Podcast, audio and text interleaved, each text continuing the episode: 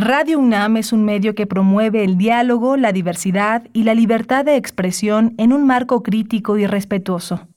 Los comentarios expresados a lo largo de su programación reflejan la opinión de quien los emite, mas no de la radiodifusora.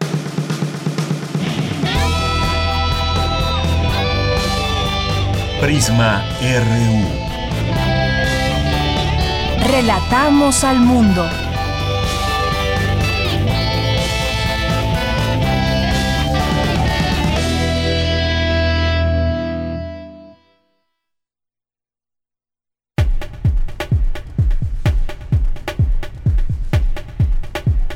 ¿Qué tal? Muy buenas tardes. Muchas gracias por acompañarnos hoy aquí en Prisma RU. Ya es 2 de marzo del año 2021.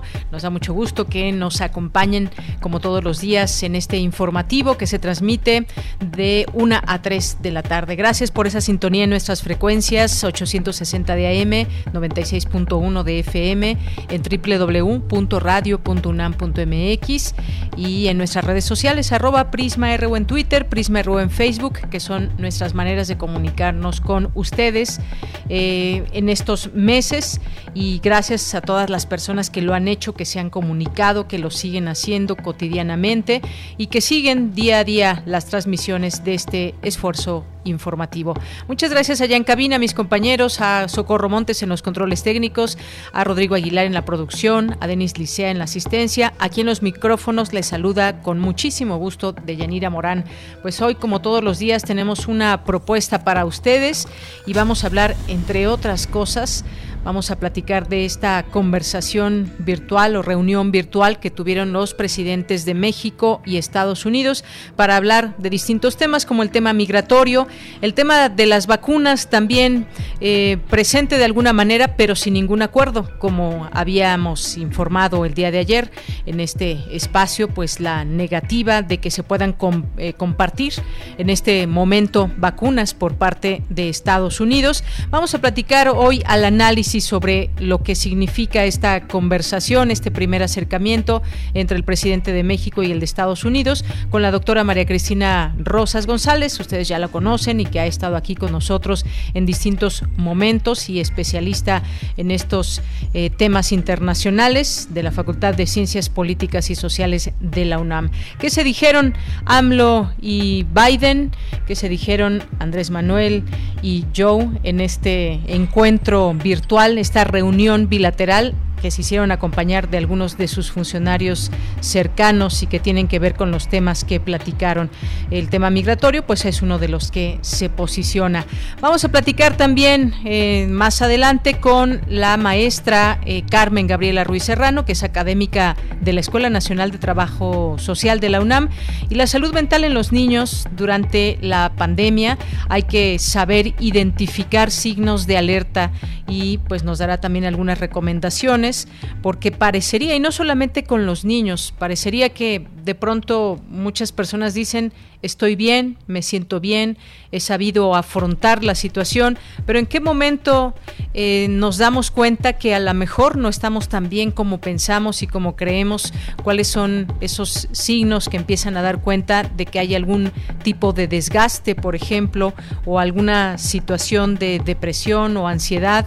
¿Cómo protegernos, cómo proteger nuestra salud mental? Bueno, vamos a hablar eh, sobre todo enfocado a niños con la maestra Carmen.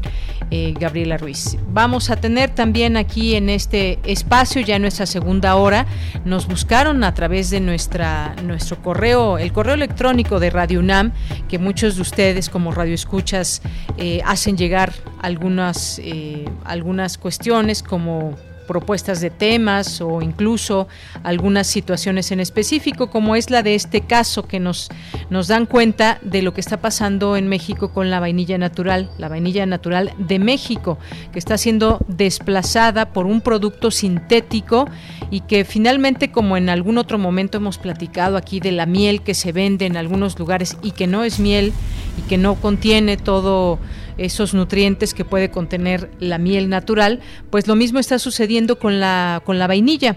En la última década, la producción de México no impacta en el ámbito internacional y aporta menos de 20 toneladas de vainilla beneficiada para exportación, ni 1% del total mundial.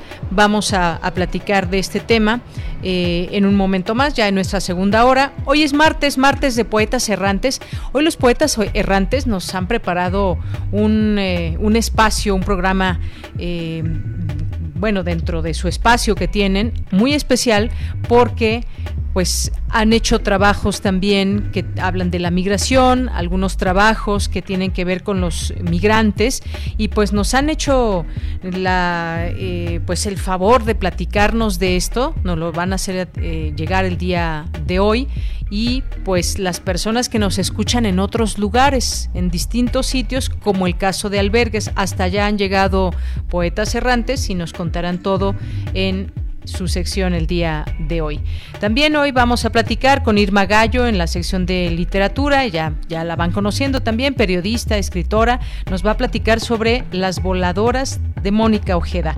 Así que no se la pierdan, vamos a tener también aquí cultura con Tamara Quirós, información internacional con Ruth Salazar, la información universitaria con nuestros compañeros reporteros, así que quédese aquí con nosotros en Prisma RU, en esta señal que con mucho gusto pues hacemos todos estos días el trabajo, el esfuerzo, los programas diarios que ustedes escuchan. Así que desde aquí relatamos al mundo. Relatamos al mundo. Relatamos al mundo. Y en resumen, en este martes 2 de marzo, en los temas universitarios, universitarias, universitarios crean la aplicación Apoyo para la Atención Médica. Eh, esta aplicación facilita el trabajo de los profesionales de la salud. Señalan académicas que la perspectiva de género como enfoque transversal es necesario en las instituciones. En México, el grupo de personas que más consume botanas dulces son los niños. Inclusive forman parte de su dieta, advierte experta. En temas nacionales, los presidentes de Estados Unidos, Joe Biden, y de México, Andrés Manuel López Obrador, acordaron profundizar la cooperación para combatir la pandemia del coronavirus. Pero la Casa Blanca dejó en claro que esto no incluirá por ahora compartir vacunas con nuestro país. El gobierno federal informó que el nuevo lote de 852 mil dosis de Pfizer que llegó este martes al país se distribuirá principalmente en 38 municipios urbanos para la vacunación contra COVID-19 de adultos mayores. El gobernador Francisco García Cabeza de Vaca afirmó que desmentirá las acusaciones presentadas por la Fiscalía General de la República luego de que ayer fue notificado por la Cámara de Diputados sobre el inicio del proceso de desafuero en su contra. La exsecretaria de Desarrollo Social, Rosario Robles, revisará este martes la nueva propuesta elaborada por sus abogados para negociar con la Fiscalía General de la República una salida anticipada al proceso que enfrenta por ejercicio indebido del servicio público por la llamada estafa maestra. Usuarios de Telcel han reportado fallas en los servicios de la compañía desde la mañana de hoy. En temas internacionales, la Administración Federal Antidrogas, la DEA, eh, colocó a los cárteles de narcotráfico de México como la gran amenaza para Estados Unidos por su evolución ante la pandemia y el tráfico de enervantes, en especial cocaína y metanfetamina. Bueno, ¿se imaginan si no consumiera, si no hubiera tantos consumidores en Estados Unidos? Bueno, pues no tendrían mucho que hacer los cárteles mexicanos de la droga. Y el programa COVAX enviará a los países latinoamericanos 26 millones de dosis de vacunas contra COVID-19, principalmente de AstraZeneca, entre marzo y mayo. Y la Organización Internacional Reporteros Sin Fronteras anunció que presentó una denuncia ante la justicia alemana por crímenes de lesa humanidad cometidos contra los periodistas en Arabia Saudita. Prisma RU. Relatamos al mundo. La una de la tarde con 13 minutos. Hoy estuvo el secretario de Salud, Jorge Alcocer, en la mañanera. Informó que las 852.150 dosis de la vacuna Pfizer que llegaron hoy a México estarán aplicándose en municipios urbanos, específicamente en 38 de ellos. Por su parte, el canciller Marcelo Ebrard anunció que las vacunas de la empresa china CanSino, envasadas en México, podrían estar listas para aplicarse a fin de mes. Esto sin duda es muy importante, a lo cual, a lo cual hay que seguir dando seguimiento, no solamente para pues el tema de la aplicación de la vacuna, sino lo que está pasando con, eh, con esta empresa, las vacunas de la empresa china CanSino, que están siendo envasadas en México para su aplicación aquí en nuestro país y todos los protocolos que se deben de seguir y sobre todo también la participación de la COFEPRIS en todo esto. Mientras tanto, el presidente Andrés Manuel López Obrador reiteró que no se regresará a clases presenciales si no se han vacunado los maestros y en su reporte diario por su parte, la Secretaría de Salud reportó 2.089.281 casos positivos confirmados y eh, 186.152 defunciones hasta el día de hoy. Hace unos días comentábamos aquí una conferencia de prensa que hubo de la Asociación de Nacional de Escuelas Particulares, donde decían que iban a regresar el día de ayer a clases y bueno, pues al parecer no, no tuvo éxito ni esta pretensión ni este llamado, dado que muchas escuelas particulares no pertenecen a esta asociación, pero las que pertenecen tampoco regresaron a clases, pese a que se dijo que habían sido unas 300 en todo el país, unas 13 aquí en la Ciudad de México, lo cual pues no se sabe qué escuelas habrán sido, pero pues fue un rotundo fracaso ese llamado eh, a no atender lo que se está señalando desde las autoridades y que esto podría poner en riesgo eh, no solamente a los alumnos, sino a los maestros y a las familias, tanto de alumnos como de maestros que se dan cita normalmente en las escuelas. Así que, pues esto vemos que fue un rotundo fracaso este llamado y qué mejor trabajar todos juntos y que sean pues las autoridades las que definan en todo caso el regreso presencial a clases. Continuamos. Campus RU.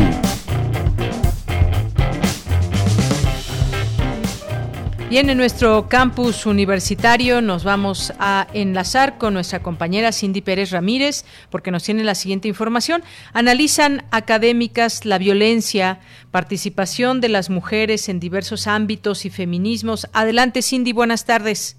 Deyanira, muy buenas tardes a ti y a todo el auditorio de Prisma RU. En el marco del lanzamiento del nuevo número de la revista mexicana de Ciencias Políticas y Sociales, se realizó el conversatorio hacia el 8 de marzo, Pensar Mujer y Género en el siglo XXI, en el cual Carola García Calderón, directora de esa entidad académica, explicó que actualmente la lucha de las mujeres no solo se da en los espacios físicos, sino también en los virtuales, donde han extendido sus voces feministas y han creado herramientas para la denuncia. Las mujeres que habitan este siglo han desestructurado paradigmas que van desde las convenciones del uso del lenguaje en la vida cotidiana hasta formas de comunicación, ocupando las redes sociodigitales por medio de hashtag, el, el, ciberactivismo, como parte de su protesta, ejercen presión a través de la violencia física y virtual para irrumpir, mostrando un malestar ante las condiciones de inseguridad, discriminación y abuso naturalizado que se vive en, los espacios sociales. Dentro de este ambiente efervescente en los espacios públicos, los feminismos en la academia han resultado un pivote central para proponer conceptos, perspectivas y horizontes distintos que permitan crear mundos y otros mundos posibles. Por su parte, Flavia Freidenberg, coordinadora de la red Politólogas que busca visibilizar el trabajo de las mujeres dedicadas a la ciencia política latinoamericanista, indicó que su investigación Ellas tienen los escaños, ellos el poder, reveló, entre otras cosas, que más mujeres electas en cargos de elección popular no suponen promoción de agenda feminista. Más mujeres en los cargos o más mujeres electas, recuerden que pasaron de tener eh, 6 de 30 a tener 14 de 20, eh, sobre todo todas las mujeres electas por RP, gracias a las medidas de, acción de, la paridad normativa, eh, fueron mujeres, supuso menos representación sustantiva. Comparamos la legislatura 2015-2018 con la 2018-2019, digamos, porque fue el periodo que nosotras evaluamos, menos representación simbólica, los principales cargos de control y dirección del Congreso, aunque ellas tenían la mayoría, fueron desarrollados por hombres, más mujeres en, los cargos supuso más obstáculos institucionales. ¿Qué y a quién representan las mujeres. Agenda de las mujeres no significa agenda de género y tampoco significa agenda feminista.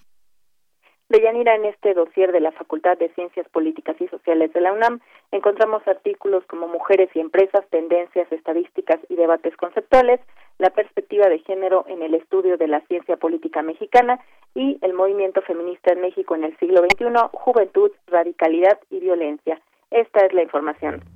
Cindy, muchas gracias por este, este reporte. Gracias. Muy buenas tardes. Muy buenas tardes. Y precisamente en ocasión del Día Internacional de la Mujer, que se conmemora, conmemora el 8 de marzo, la UNAM organizó coloquios, conferencias, conversatorios, exposiciones, mesas, presentaciones editoriales, cápsulas, charlas, talleres, concursos y el lanzamiento de un micrositio. Participarán expertos nacionales e internacionales y se transmitirá principalmente por redes sociales, Facebook y YouTube, y algunos eventos se extenderán a lo largo del mes de marzo, así coordinaciones, escuelas, facultades, centros e institutos universitarios celebrarán antes, durante y después del 8 de marzo el Día Internacional de la Mujer. Sin duda, importante este tema y estos esfuerzos que se hacen desde nuestra universidad. Y nos vamos ahora con Dulce García, que nos tiene la siguiente información. En México, el grupo de personas que más consume botanas dulces son los niños, inclusive, pues forman parte de su dieta cotidiana, advierte experta. ¿Qué tal, Dulce? Muy buenas tardes. Así es, Deyanira, muy buenas tardes a ti al auditorio de Prisma RU. Deyanira, expertas en salud pública y publicidad dirigida a la infancia conversaron sobre cómo impacta la alta exposición a este tipo de publicidad en el comportamiento y las preferencias de consumo de niñas y niños. Durante el encuentro, el daño de la publicidad de los ultraprocesados, llevado a cabo por el poder del consumidor, Fiorella Espinosa, oficial de nutrición de UNICEF México, advirtió que el grupo de personas que más azúcares consume son los niños y dijo que cereales azucarados y leches endulzadas no solo suponen de Yanira un consumo ocasional, sino que inclusive forman parte de la dieta de los infantes. Vamos a escucharla no estamos hablando de que solo un 10, un 20, 30% de niños, niñas y adolescentes eh, exceden estos nutrimentos que sabemos generan daños a la salud. Estamos hablando de que desde 58 hasta el 92% en el caso de los preescolares consumen estos nutrimentos llamados críticos eh, de forma excesiva. Deyanira, la experta dijo que este consumo está asociado a las técnicas de publicidad Respecto a lo que informó que ya se han logrado algunos avances, pues a partir del próximo primero de abril habrá ciertas restricciones en los empaques de alimentos con exceso de nutrimentos críticos, según ella señaló. Añadió que dicha publicidad es persuasiva, agresiva e influyente, por lo que ha generado una dinámica en las familias en las que estos productos fungen ya incluso como regalos o como premios. Escuchemos nuevamente. Los adolescentes están muy motivados por una gratificación inmediata, ¿no? Más que por consecuencias a largo plazo. Ellos, entonces, ¿qué pasa? Que los niños están excediéndose en estos nutrimentos y están siendo deficientes, por ejemplo, en fibra y algunas vitaminas, por más que estos productos estén fortificados. Y bueno, finalmente Fiorella Espinosa insistió en que la vulnerabilidad de niños y adolescentes hace que sea necesaria la regulación de la publicación de la publicidad en alimentos. Es la información de Yanira. Dulce, pues muchas gracias, gracias por esta información y pues tenemos en nuestras manos muchas cosas que hacer con los niños y cómo, pues cómo evitar que sean parte de su dieta eh, cotidiana estas botanas que no les hacen nada bien y todos los alimentos ultraprocesados. Creo que tenemos frente a sí un reto y quizás no solamente los niños, sino que lo consumimos muchas más personas, pero evidentemente son los más proclives a, a consumir estos productos. Así es, Deyanira. Incluso nosotros mismos a veces nos premiamos con un panquecito o un dulcecito de este tipo. Así es, con algún ultraprocesado que no nos hace nada bien. Gracias, Dulce. Gracias a ti, muy buenas tardes. Muy buenas tardes. Continuamos. Porque tu opinión es importante, síguenos en nuestras redes sociales, en Facebook como Prisma RU y en Twitter como arroba PrismaRU. Bien, pues continuamos. Es la una de la tarde con 23 minutos. Un tema, como les decíamos al inicio, que queremos compartir con ustedes al análisis, pues es esta reunión virtual entre el presidente estadounidense Joe Biden y el presidente de México, Andrés Manuel López Obrador, con sus respectivos equipos que, los acompañaron. Eh, hay varias frases, quizás, o varias eh, varios temas que podíamos aquí compartir con ustedes para este análisis. Uno de ellos quizás pues lo que dijo Biden que tratará a México como iguales y que ambos países son más fuertes cuando trabajan juntos. Ya está en la línea telefónica y agradecemos siempre que nos tome esta llamada a la doctora María Cristina Rosas González, que es doctora latinoamericanos por la es profesora del Centro de Relaciones Internacionales de la Facultad de Ciencias Políticas y Sociales de la UNAM, analista en estos en estos temas. ¿Cómo está, doctora? Bienvenida, buenas tardes. Buenas tardes, Yanira. Muy bien, muchas gracias. Gracias por la invitación. Siempre un gusto conversar con usted.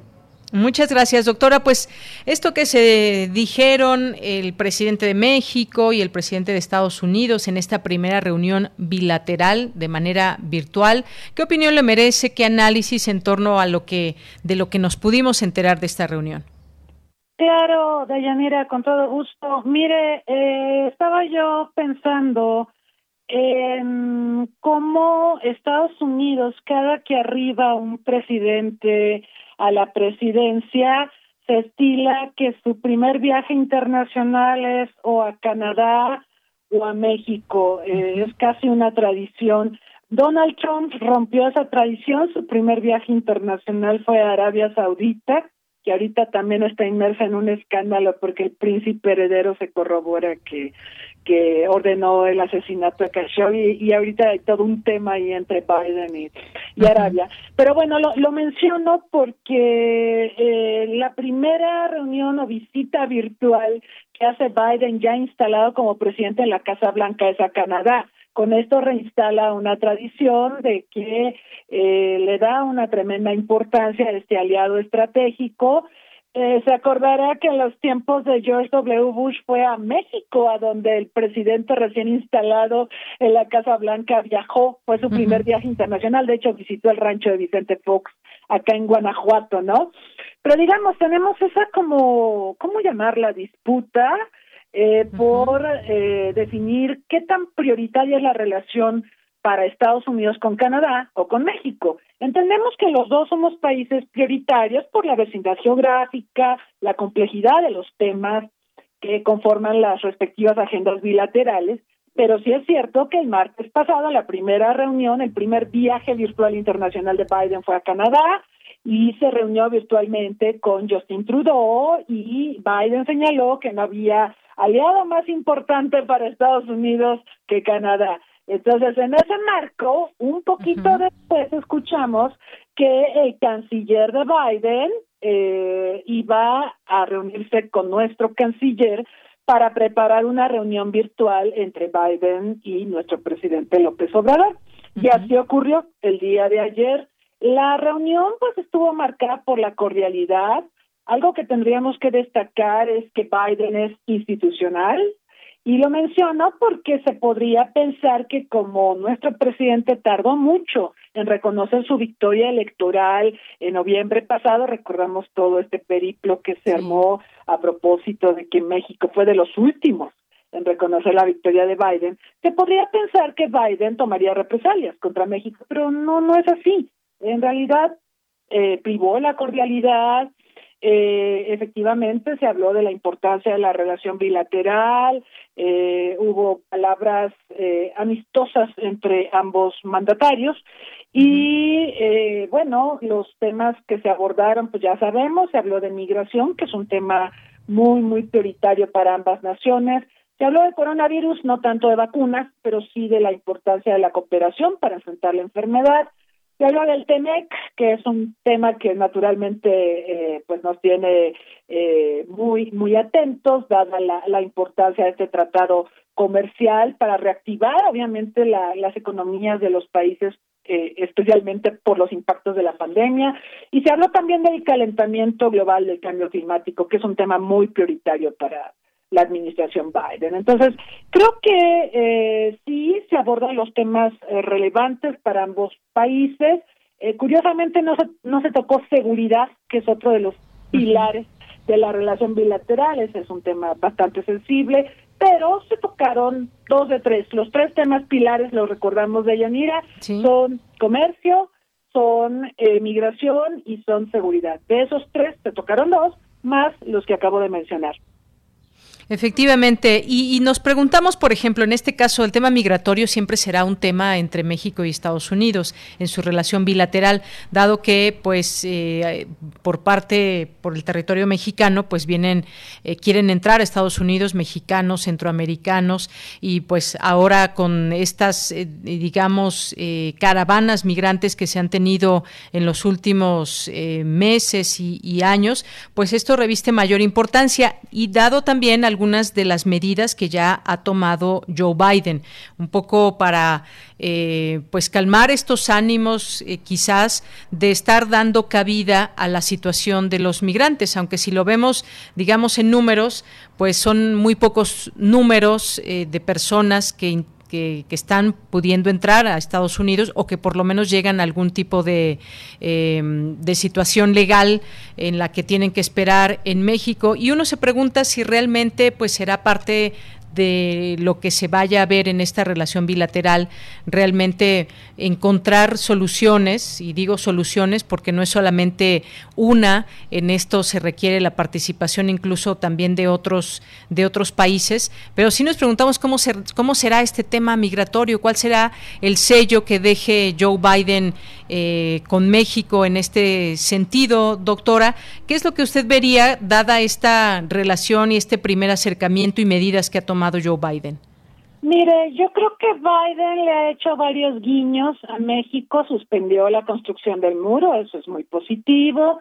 También estableció que quienes quieran migrar a Estados Unidos, pues ahora sí lo soliciten directamente, ya no van a usar a nuestro país como tercer país seguro, como nos lo pidió hacer Donald Trump. Entonces, esos son guiños positivos, yo creo que son gestos en los que eh, Biden muestra que quiere arreglar las cosas con México, pero sí tenemos que reconocer que la relación migratoria se complejiza mucho, primero por la pandemia, recordando que la pandemia ha exacerbado el rechazo a la otredad, el cierre de fronteras, eh, esta percepción de que los males nos vienen del exterior, sí, y eh, si bien es cierto que la frontera no está totalmente cerrada, eh, la realidad de las cosas es que eh, hay un rechazo al tema migratorio en el imaginario colectivo estadounidense.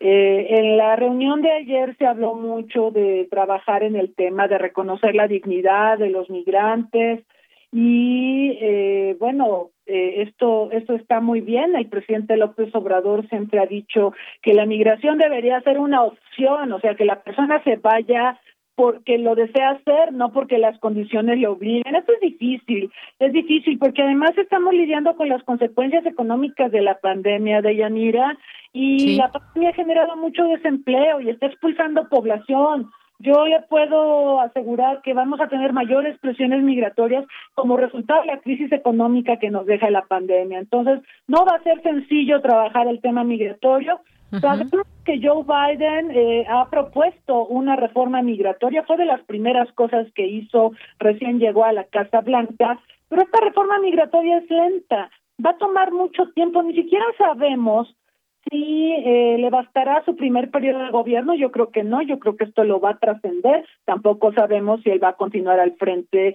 del gobierno estadounidense para un segundo periodo, considerando la edad que tiene, ¿no? Ahorita tiene 78 años, cuando termine su primer periodo presidencial tendrá 82 y la realidad es que pues eh, estas cuestiones de edad a veces nos limitan mucho. Entonces, eh, el proceso migratorio sí, sí podemos observar que hay algunos guiños por parte del gobierno de Biden, pero lo que tiene que ver con la reforma migratoria yo creo que va a tomar mucho más tiempo. Muy bien, doctora. Ahora, en otro, en otro aspecto, y es algo, digo, más allá de lo que se supo cuando estuvieron frente a los medios, después, bueno, ya se cerró esta conversación y ya, pues, posteriormente se informan algunos de estos puntos que, que fueron tocados. Uno de ellos es la vacuna. México, a través del presidente, pues había señalado que haría una petición al gobierno de Estados Unidos con respecto a este tema y no se llegó a ningún acuerdo en específico.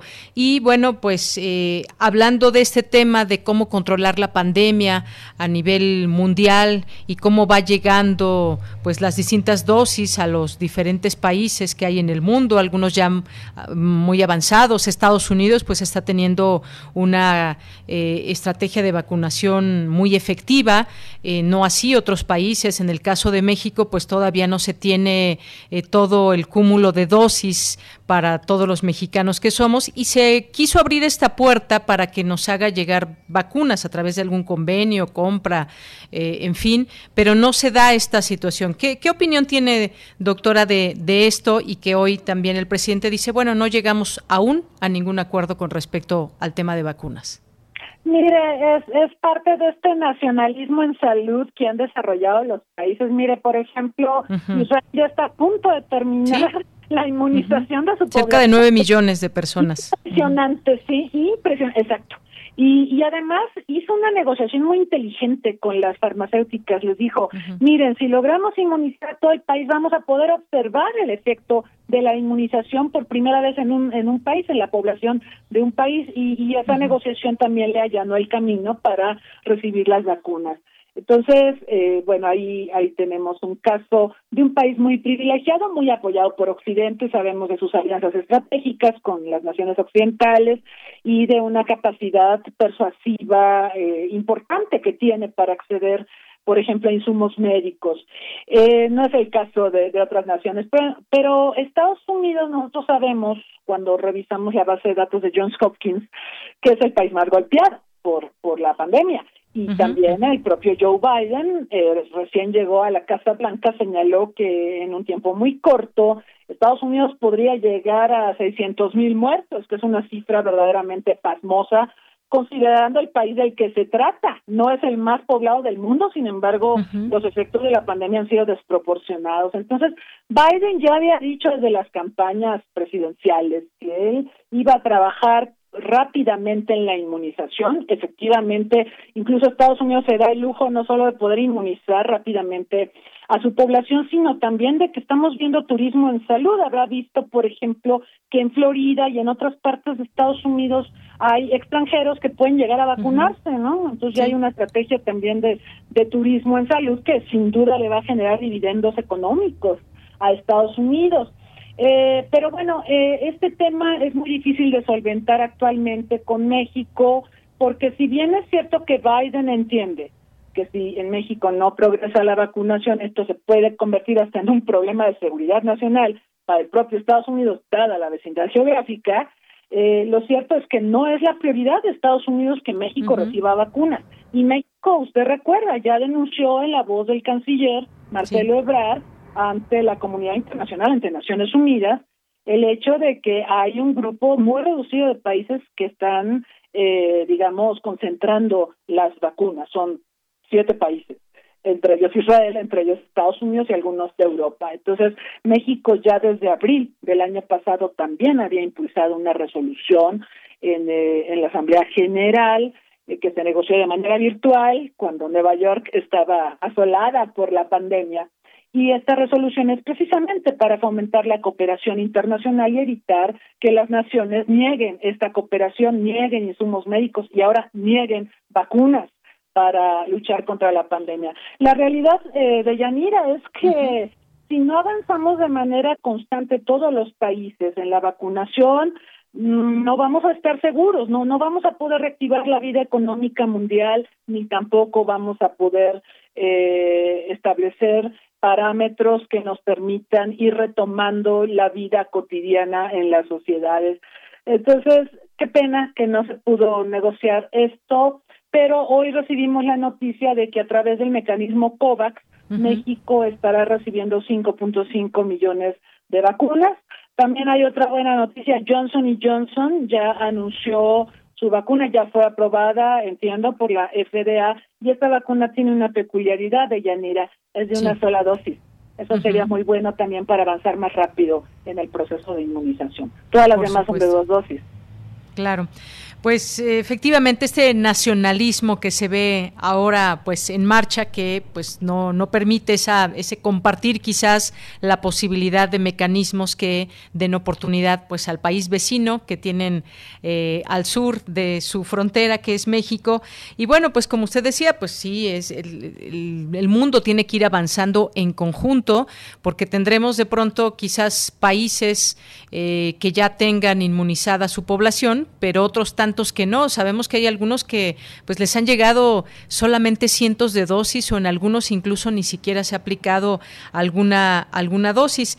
Esto pues ya veremos cómo se va avanzando en todo esto. Doctora, quizás México pues también tendría que mirar a otros países como lo está haciendo, como el caso de China, como el caso de Rusia con este tema de las vacunas y quizás no sé usted cómo lo ve que se puedan hacer también pues como cierta de cierta manera eh, relaciones estratégicas estratégicas ante esta, esta situación.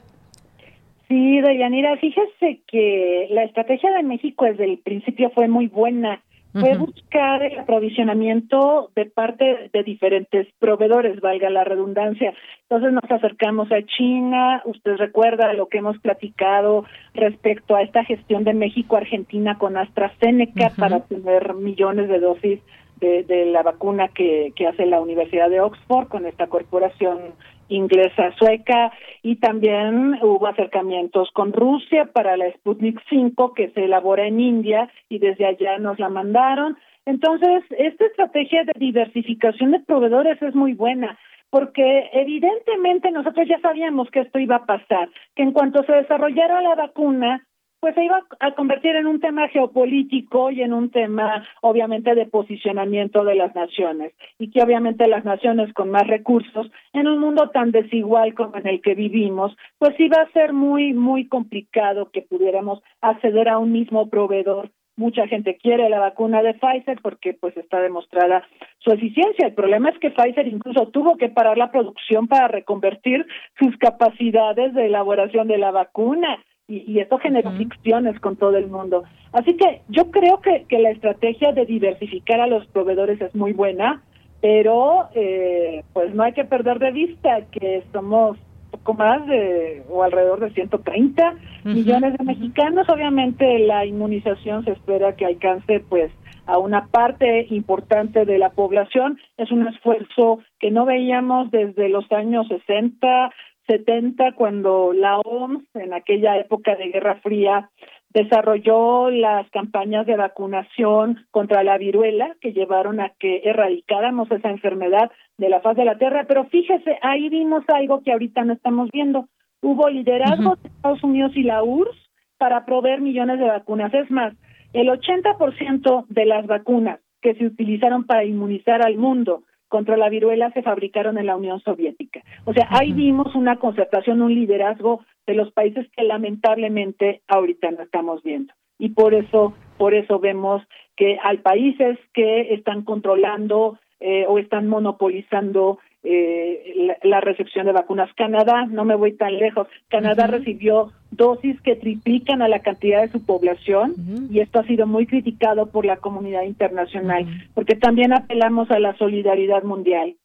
Exacto, esa es una palabra muy importante. ¿Dónde queda la solidaridad mundial? Y pensemos en países pobres que no pueden, pues, aportar la cantidad de dinero necesaria para hacerse de vacunas y cómo esto también impacta en la parte eh, de salud de las poblaciones, más allá de las relaciones que pueda tener un país rico con un país pobre que quizás no las tenga, pero, pues, siempre es importante también ver por ese ese tema de la de la solidaridad.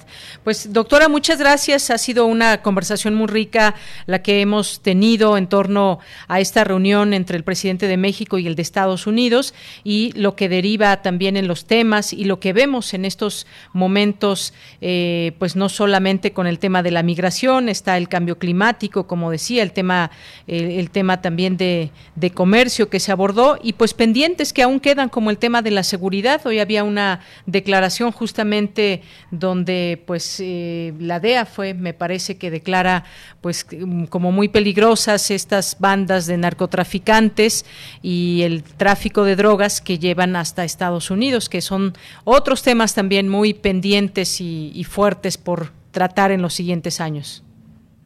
Sí, Deyanira, y aparte está el tema este de a ver cuándo nos mandan embajador. Ya ve que Christopher uh renunció cuando se fue Trump y hay varias personalidades que están siendo contempladas.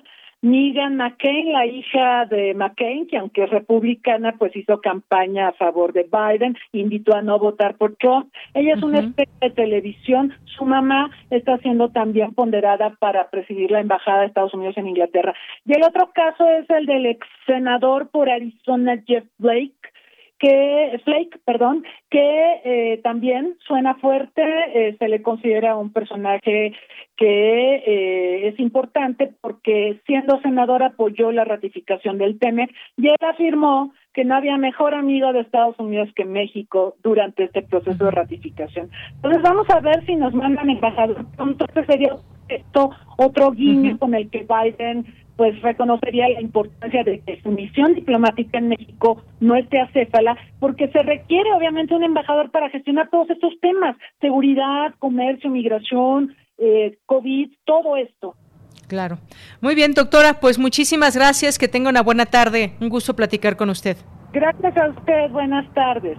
Hasta luego, muy buenas tardes a la doctora Cristina Rosas González de la Facultad de Ciencias Políticas y Sociales de la UNAM, doctora en estudios latinoamericanos. Continuamos. Prisma RU. Relatamos al mundo. Es la una de la tarde con 45 minutos. Nos vamos a nuestra siguiente conversación que tiene que ver con cómo ¿Cómo se afecta la salud en los niños con respecto a esta pandemia? La salud mental nos referimos durante estos días de confinamiento, porque hay signos que nos pueden eh, estar diciendo que hay una alerta y qué debemos hacer ante situaciones como estas. Ya está en la línea telefónica la maestra Carmen Gabriela Ruiz Serrano, que es académica de la Escuela Nacional de Trabajo Social de la UNAM. Maestra, bienvenida, muy buenas tardes.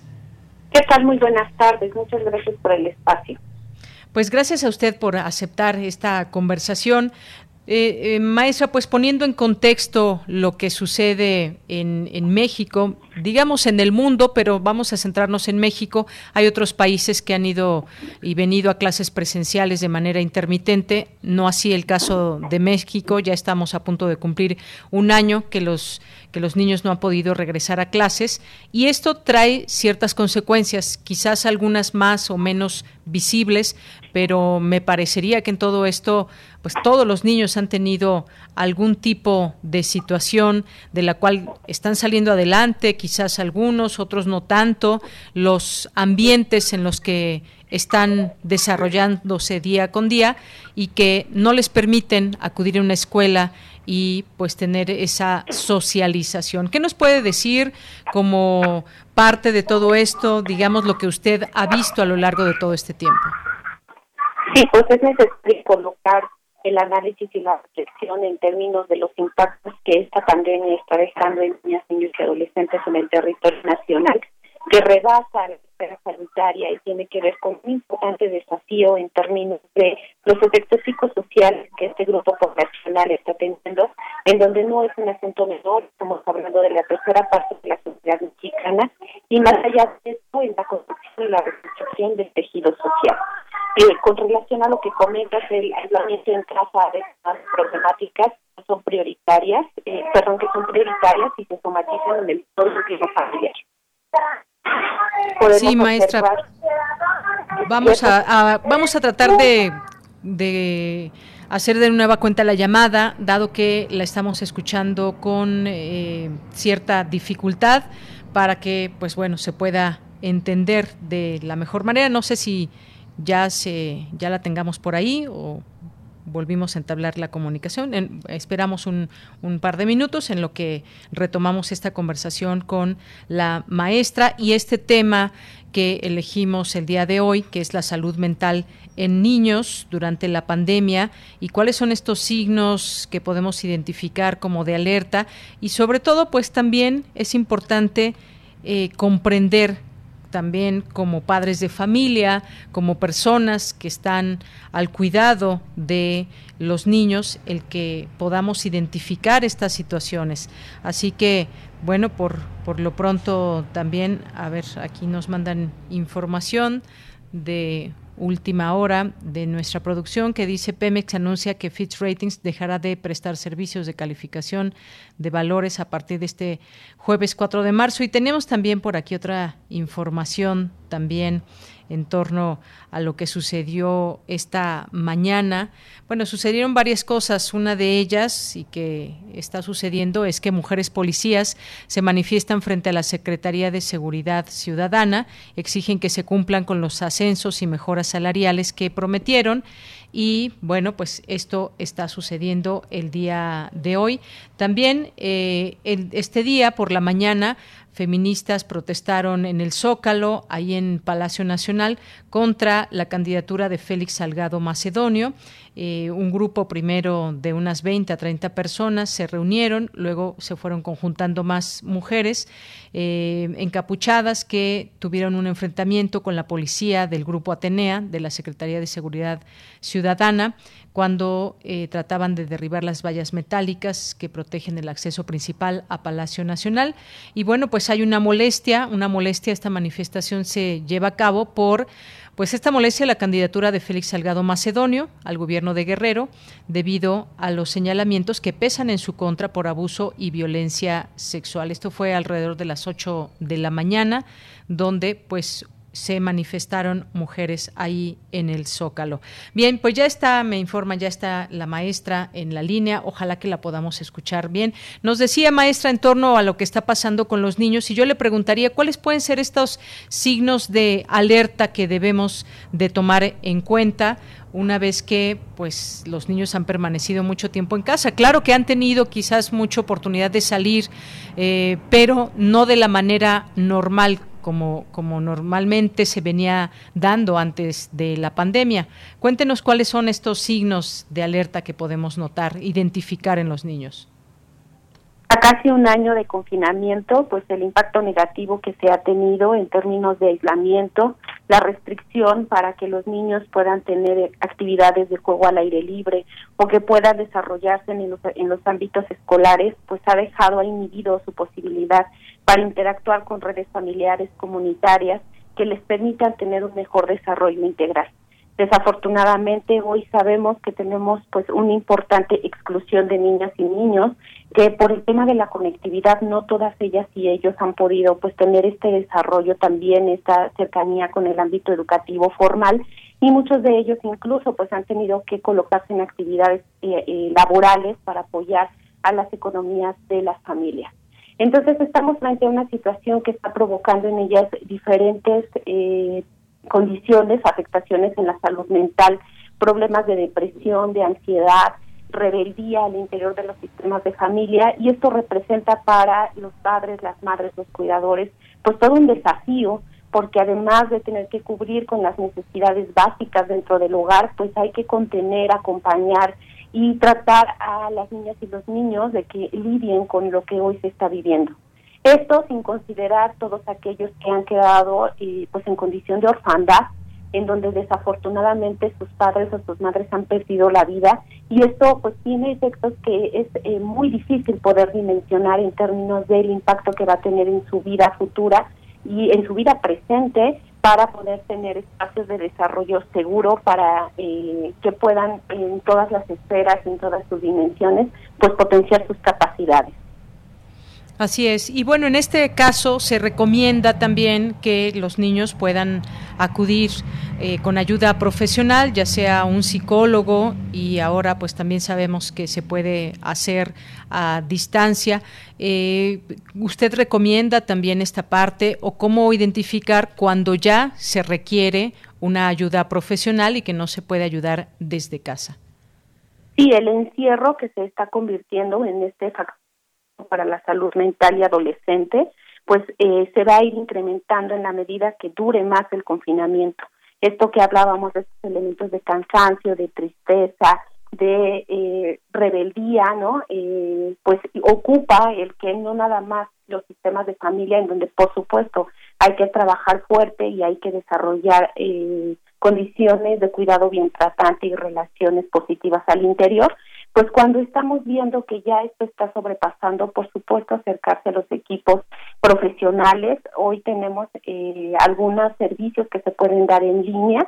La Facultad de Psicología, a través de sus diferentes clínicas, está atendiendo este tema. Y nosotros en la Escuela Nacional de Trabajo Social también tenemos una serie de, propuestas y de espacios a través de la INSE en tu casa y otros programas que pueden ayudar a contribuir a que las familias puedan tener mayores elementos pero en definitiva reconocer, estar muy alertas como papá, mamá, abuelos que se dedican al cuidado de los niños, estar muy alerta de cuáles son esas actitudes que antes no tenían, que ahora pueden estar presentando.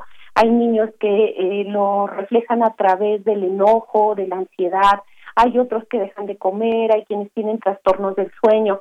Y en ese sentido, diferentes organismos internacionales y nacionales pues nos ofrecen ciertas condiciones y ciertas propuestas para acompañar a las niñas y los niños, en donde establecer rutinas, ¿no? Eh, que tengan un espacio de las eh, diferencias que puede haber en términos de no todos pueden tener condiciones favorables en casa, pero en la medida de lo posible tener espacios dedicados para ese aprendizaje en línea, poder eh, acompañar en la realización de sus tareas, y tener muy claras las reglas al interior del hogar para que el niño o la niña tenga esa estructura que le permita desarrollarse de mejor manera con sus pares, con sus cuidadores y con todos los sistemas, tanto familiares como comunitarios. Así es, es toda una, una cadena maestra lo que se requiere.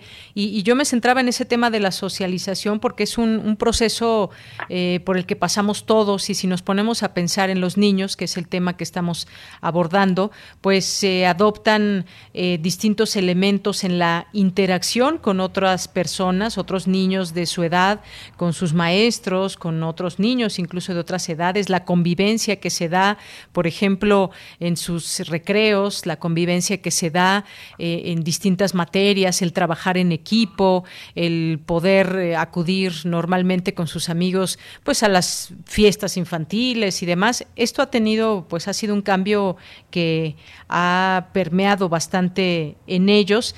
Eh, quienes están cambiando, por ejemplo, de, de niños hacia la pubertad o hacia la adolescencia, pues también esas socializaciones sin duda mucho, muy importante, no la están teniendo de manera normal. Y además pues la edad temprana es un momento en que las niñas, los niños están conociendo aún el mundo, las interacciones de ellos con su entorno y esto se ha, habido, se ha visto eh, terriblemente afectado, pero quizás dentro de todo esto, pues debemos saber también, maestra, quizás con ese mensaje podríamos despedirnos, siempre hay, digamos, oportunidades, soluciones, y esto pues no debemos verlo como, como una situación quizás catastrófica, pero que pues que sirva también para llevar a cabo una serie de elementos también en casa que les puedan ayudar.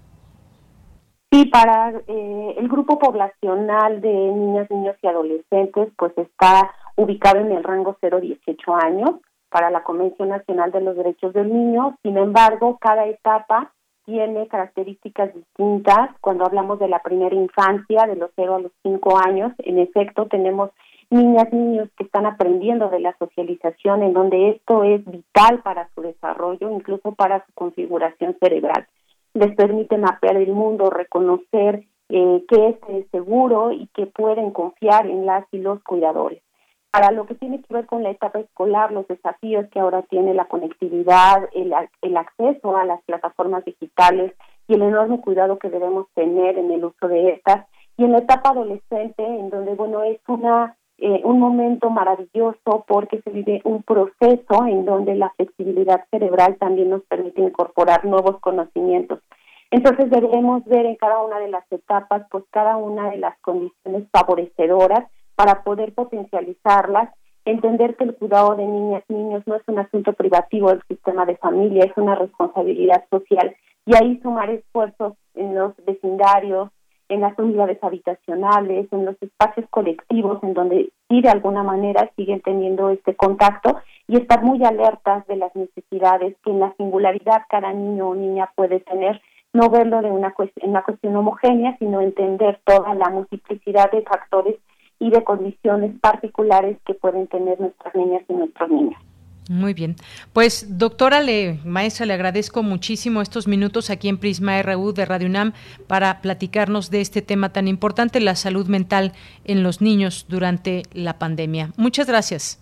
Hasta luego. Buenas tardes. Muy buenas tardes, maestra Carmen Gabriela Ruiz Serrano, académica de la Escuela Nacional de Trabajo Social de la UNAM.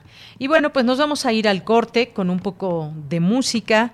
Vamos a escuchar esta canción que se llama Rastaman Chant de The Wailers, porque pues hoy murió una leyenda del reggae Bonnie Weiler y se le recuerda con su música, seguramente pues siempre se le recordará con su música, un astro del reggae, el último miembro sobreviviente del emblemático grupo de Wailers que falleció este martes en Jamaica. Así que con esto que se llama Rastaman Chant, nos vamos al corte.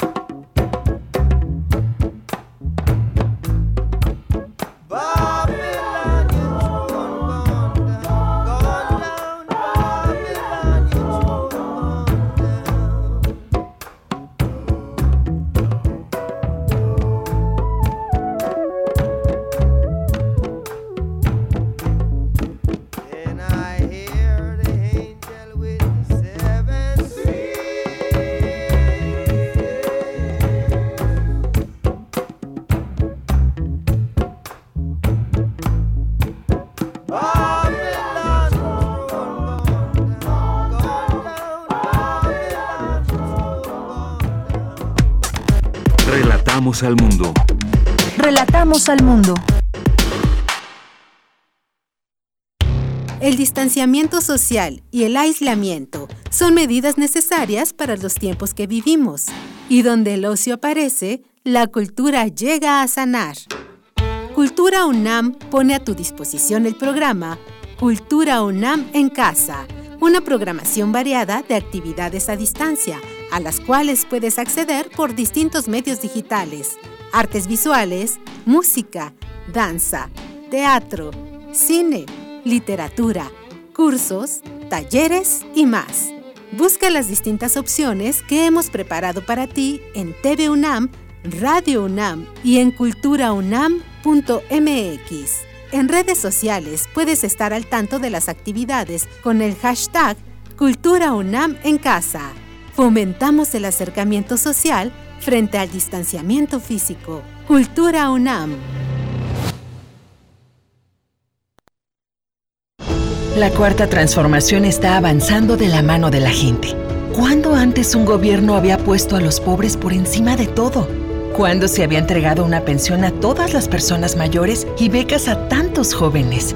¿Cuándo se había trabajado para garantizar atención médica y medicinas gratuitas? Para Morena, el poder solo tiene sentido cuando se pone al servicio de los demás. Con el pueblo todo, sin el pueblo nada.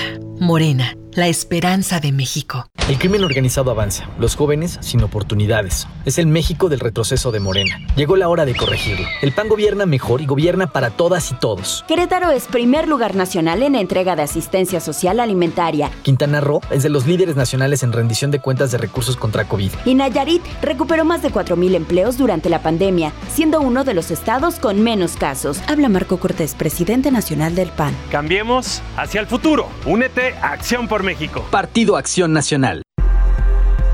La lucha por la equidad de género se consigue por varios frentes, desde las ideas y denuncias del feminismo hasta la deconstrucción de la masculinidad. Entre hombres, México, un espacio radiofónico para cuestionar la imagen que tenemos acerca de lo que consideramos masculino. De lunes a viernes a las 6.50 horas, retransmisión a las 15 horas por el 860 de AM y a las 6.30 horas con retransmisión a las 17 horas por el 96.1 de FM. Para poder corregir, primero hay que reconocer. Radio UNAM, experiencia sonora.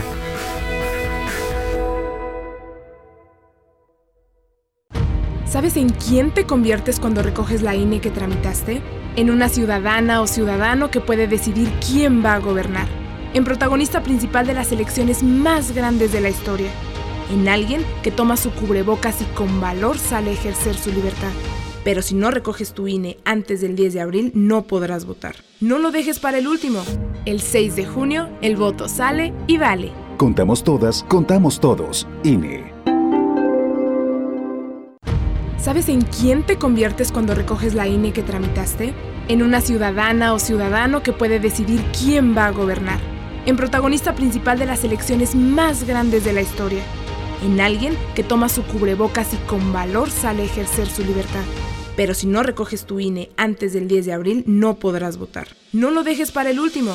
El 6 de junio, el voto sale y vale. Contamos todas, contamos todos. INE.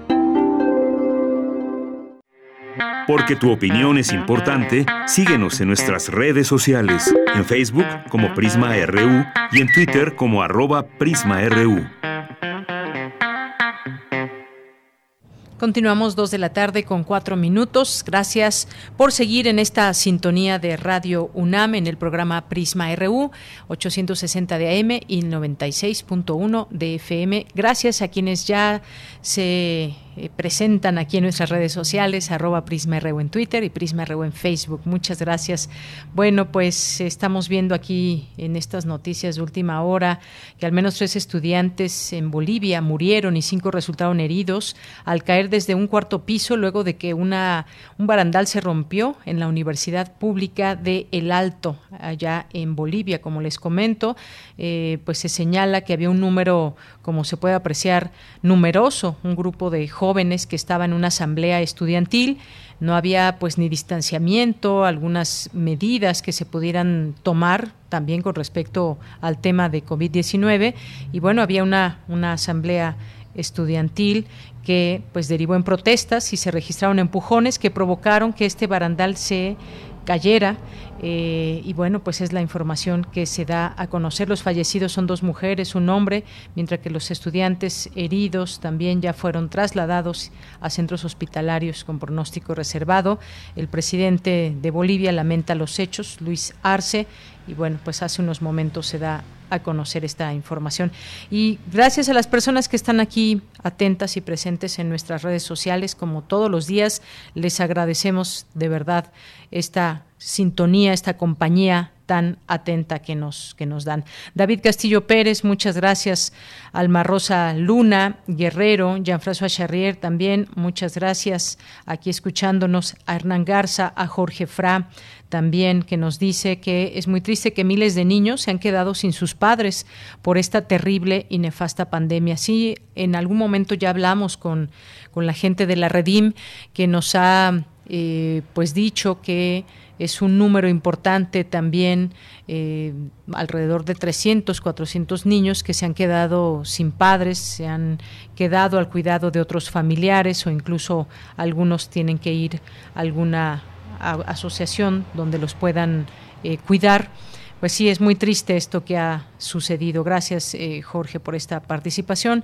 Gilberto también, que nos dice aquí también, Jorge, que es urgente regresar a los dulces mexicanos por ser nutritivos y muy ricos, además de que se apoya la economía de este gran sector. Claro que sí, ¿por qué no mirar a los dulces mexicanos?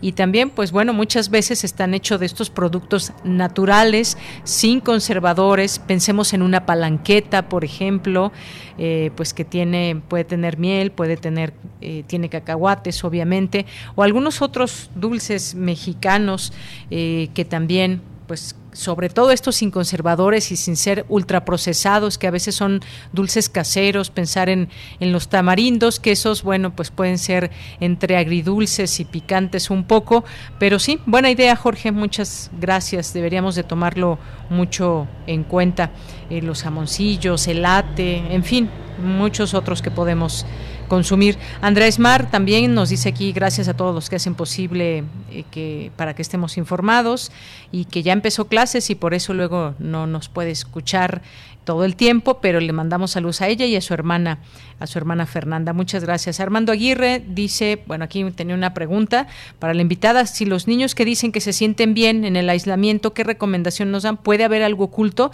Bueno, pues como mencionaba la, la maestra Armando, pues puede haber, puede ser que identifiquemos de manera muy fácil estos síntomas, pero algunos otros no.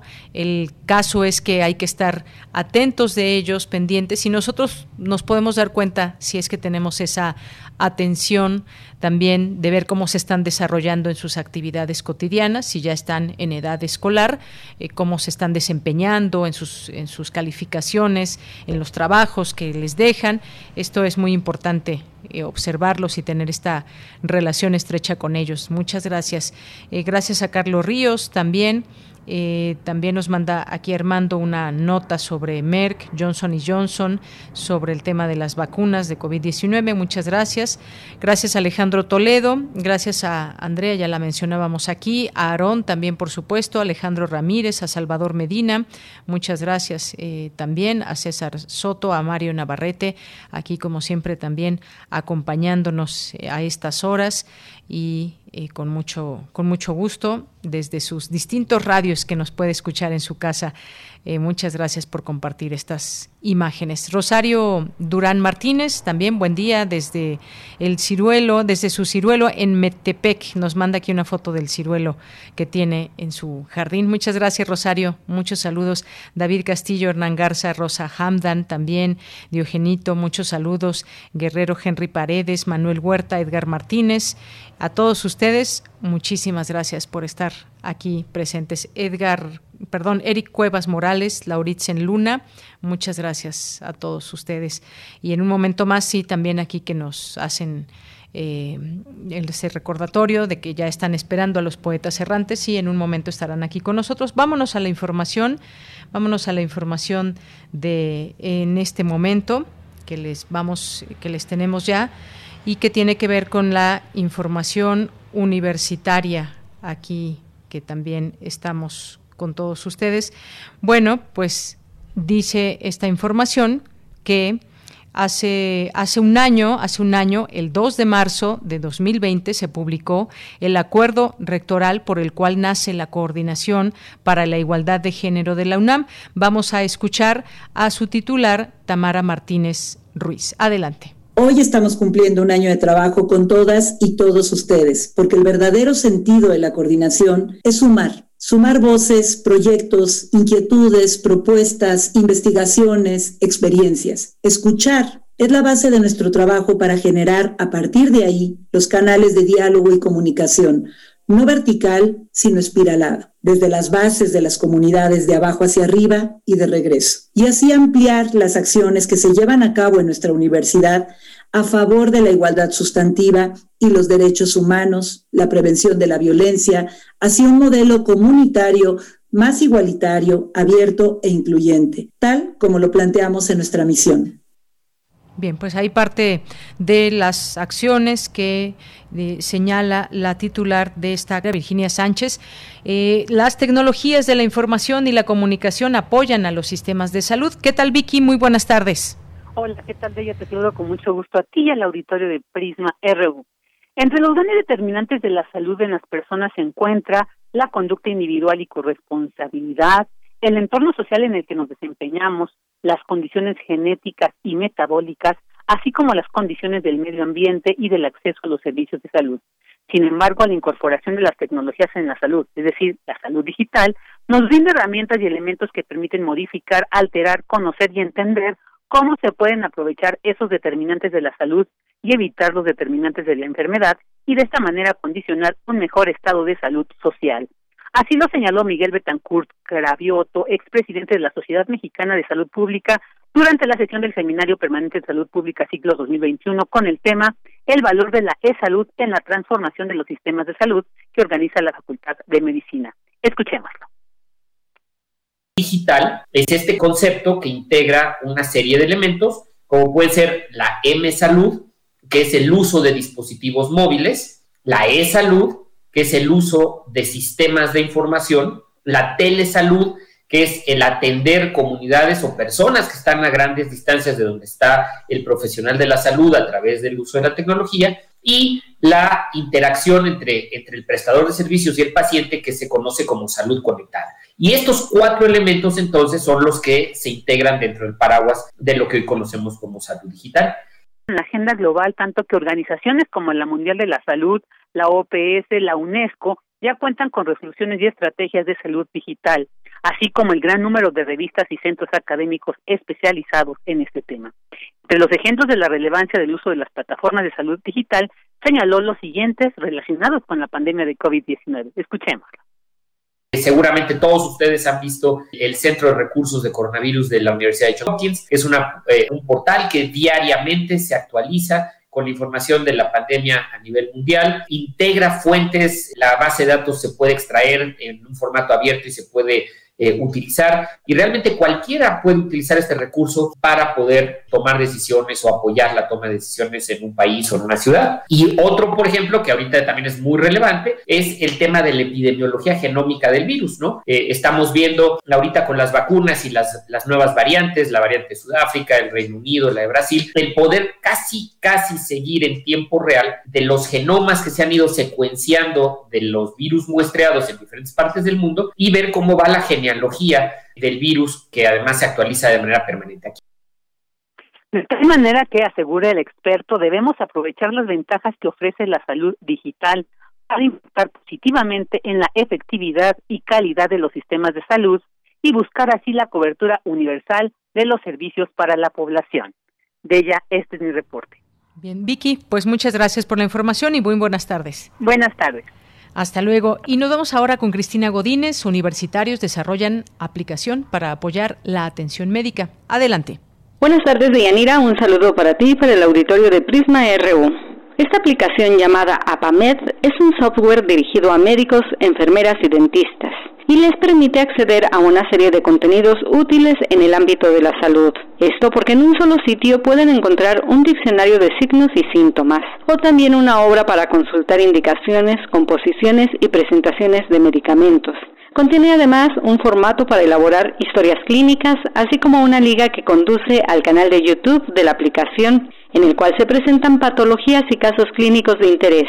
Sus creadores son los hermanos Adolfo y Armando Pérez Ordinola. Escuchemos a Armando, quien es médico pasante de la Facultad de Medicina de la UNAM. Es un apoyo para la atención médica. Eh, esta aplicación lo que, tiene el objetivo principalmente es ayudar a todos aquellos, ya sean estudiantes de medicina que empiezan sus ciclos clínicos a partir del tercer año, o a médicos internos de pregrado, o a médicos pasando el servicio social, incluso a médicos generales ya titulados. Ahora escuchemos a Adolfo, estudiante de la Facultad de Ingeniería de la UNAM. Ahorita solo está disponible para Android. Queremos que todos los médicos puedan tener la información actualizada, pero sin que necesiten estarse conectando a Internet para hacer cada consulta de información. Entonces, todos los datos se almacenan en el celular desde que se descarga la aplicación. La app es de gran utilidad para los médicos en formación y en etapas avanzadas de estudios porque incluye las preguntas que se deben hacer a los pacientes durante un interrogatorio clínico y cuenta con apartados para hombres y mujeres. Los universitarios comentan que la plataforma fue liberada a finales de enero y a la fecha lleva más de 90 descargas. Es gratuita, libre de publicidad y abierta por el momento a 18 países de habla hispana. Deyanira, este es mi reporte. Buenas tardes. Muchas gracias y vámonos ahora a las breves internacionales con Ruth Salazar. Internacional RU. El gobierno del presidente estadounidense Joe Biden anunció que la farmacéutica Merck, ubicada fuera de Estados Unidos, producirá la vacuna contra la COVID-19 de Johnson Johnson, como parte de un acuerdo para acelerar la distribución de la campaña de inmunización, informó el diario The Washington Post. La variante brasileña del coronavirus, originaria del estado de Amazonas, puede escapar de los anticuerpos que genera la vacuna del laboratorio chino Sinovac, la más utilizada hasta el momento en el país sudamericano, de acuerdo con un estudio preliminar dirigido por dos universidades de Brasil. Austria y Dinamarca dejarán de depender en el futuro de la Unión Europea en el campo de la vacunación y prevén cooperar con Israel en la producción de fármacos para nuevas mutaciones del coronavirus, anunció este martes el canciller austriaco Sebastian Kurz vía Twitter. Estados Unidos anunció hoy sanciones contra Rusia por el envenenamiento y encarcelamiento del líder opositor ruso Alexei Navalny, entre las que figuran restricciones de visados y económicas, informaron funcionarios de la Casa Blanca, quienes detallaron que cuentan con informes que confirman que Navalny fue envenenado por agentes del servicio de inteligencia ruso con el agente químico Novichok. Las 279 estudiantes secuestradas el viernes pasado en una escuela pública femenina del estado de Zamfara en el noreste de Nigeria ya fueron liberadas, anunció el gobernador de la región, Bello Muhammad. Tras un fin de semana brutal de represión de policías y soldados contra manifestaciones pacíficas con al menos una treintena de víctimas mortales, los ministros de Exteriores de los 10 países de la Asociación de Naciones del Sureste Asiático se reúnen este martes para tratar la situación en Myanmar tras el golpe de Estado del primero de febrero. El monte Sinabung, en el norte de la isla de Sumatra, en Indonesia, entró en erupción esta mañana. Una gigantesca columna de humo y cenizas ascendió hasta 5.000 metros y podía observarse a decenas de kilómetros de distancia. Las autoridades dieron instrucciones a los residentes para que eviten acercarse al volcán en un radio de 5 kilómetros. Porque tu opinión es importante, síguenos en nuestras redes sociales, en Facebook como Prisma RU y en Twitter como arroba PrismaRU. Dos de la tarde con 20 minutos. Eh, nos llegó un correo, un correo que pues nos platicaba la situación de la vainilla natural de México desplazada por producto sintético y da una serie de datos muy interesantes. Hemos buscado eh, a través de, de, este correo quien nos pudiera hablar de este tema y pues da algunos datos como les comento, el cultivo originario de México ocupa el último lugar en exportación mundial, hay un déficit de 100 toneladas de vainilla mexicana que demanda la industria internacional de alimentos o perfumería, sistema de producción intensivo, eh, la historia de la vainilla que es muy interesante porque pues es originaria de México, cultivada por los totonacos. Y bueno pues vamos a tener esta conversación, ya está con nosotros el ingeniero Juan Hernández Hernández que es investigador del campo experimental Ixtlacuaco del Instituto Nacional de Investigaciones Forestales Agrícolas y Pecuarias. Ingeniero, bienvenido, muy buenos días, tardes, perdón.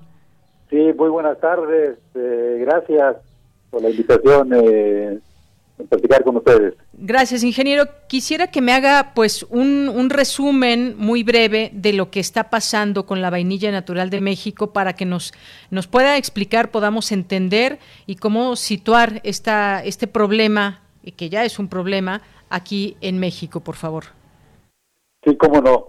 Bueno, como ya se comentó, que la vainilla pues es una de las especies eh, originarias de México y que se distribuyó a otros continentes, justamente africanos y asiáticos, que ahora son los principales productores a nivel mundial.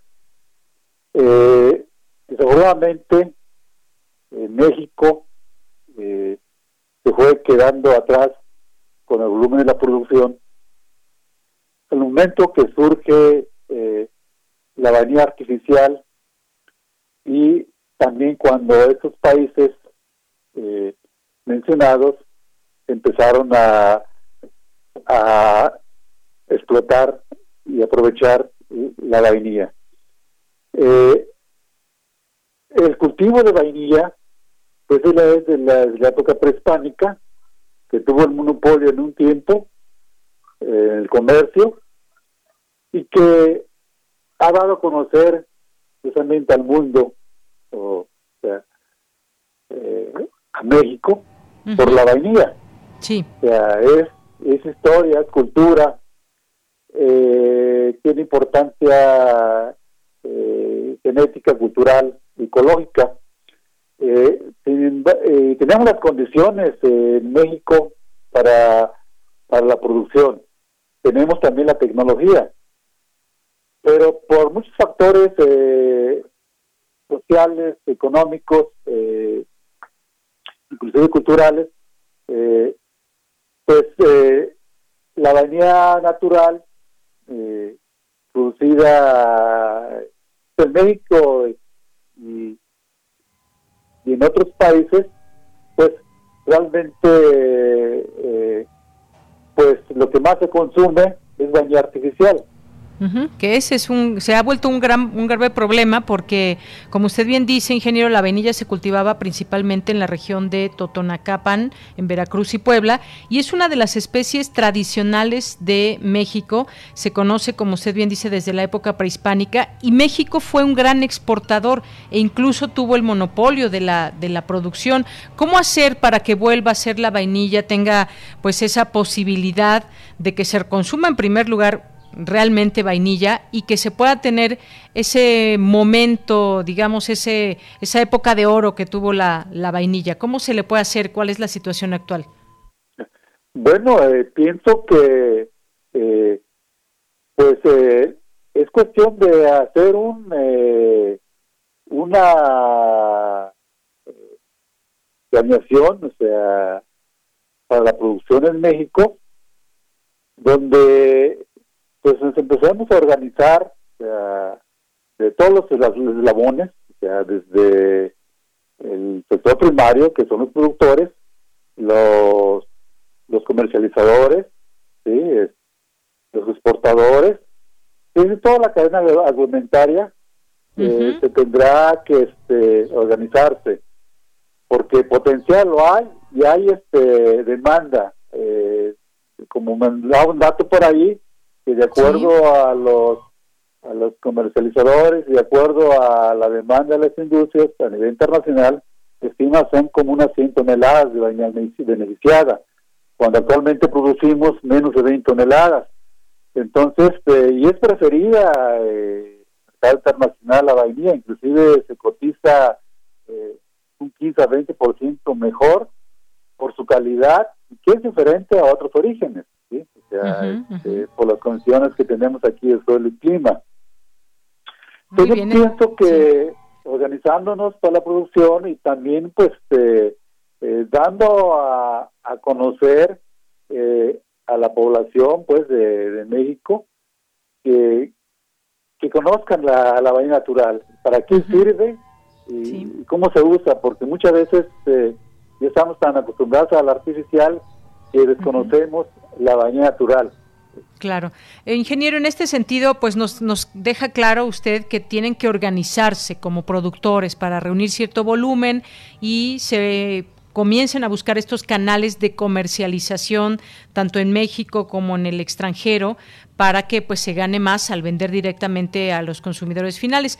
Yo con esto eh, me despediría. ¿Cómo podemos identificar la vainilla natural de la artificial? Muchas veces pues nos venden, dicen vainilla concentrada en el supermercado y demás.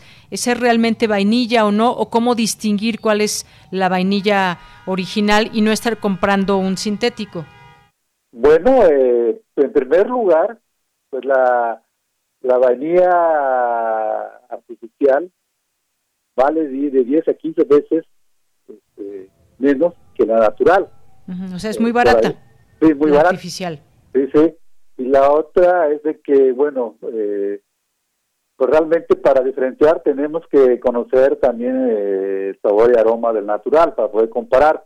Pues realmente la vainilla artificial es más fuerte, o sea, inclusive natural es suave, pero pero con un eh, eh, un sabor y aroma muy agradable.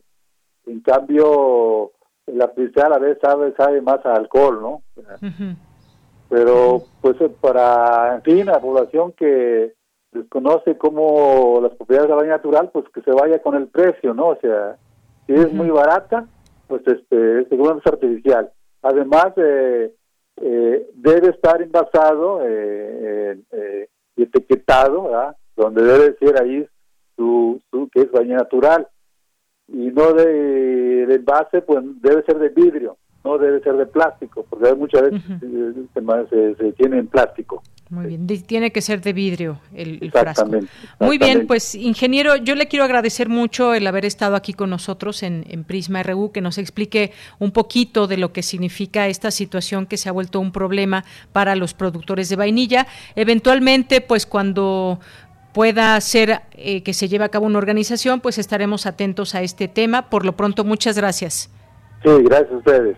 Hasta luego, muy buenas, tardes. Fue el ingeniero Juan Hernández, eh, investigador del campo experimental de Ixtlacuaco, que nos trae esta información y lo que acontece en el panorama actual en México con respecto a la vainilla. Continuamos.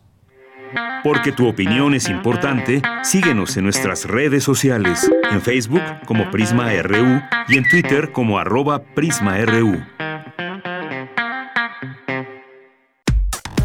Relatamos al mundo. Relatamos al mundo.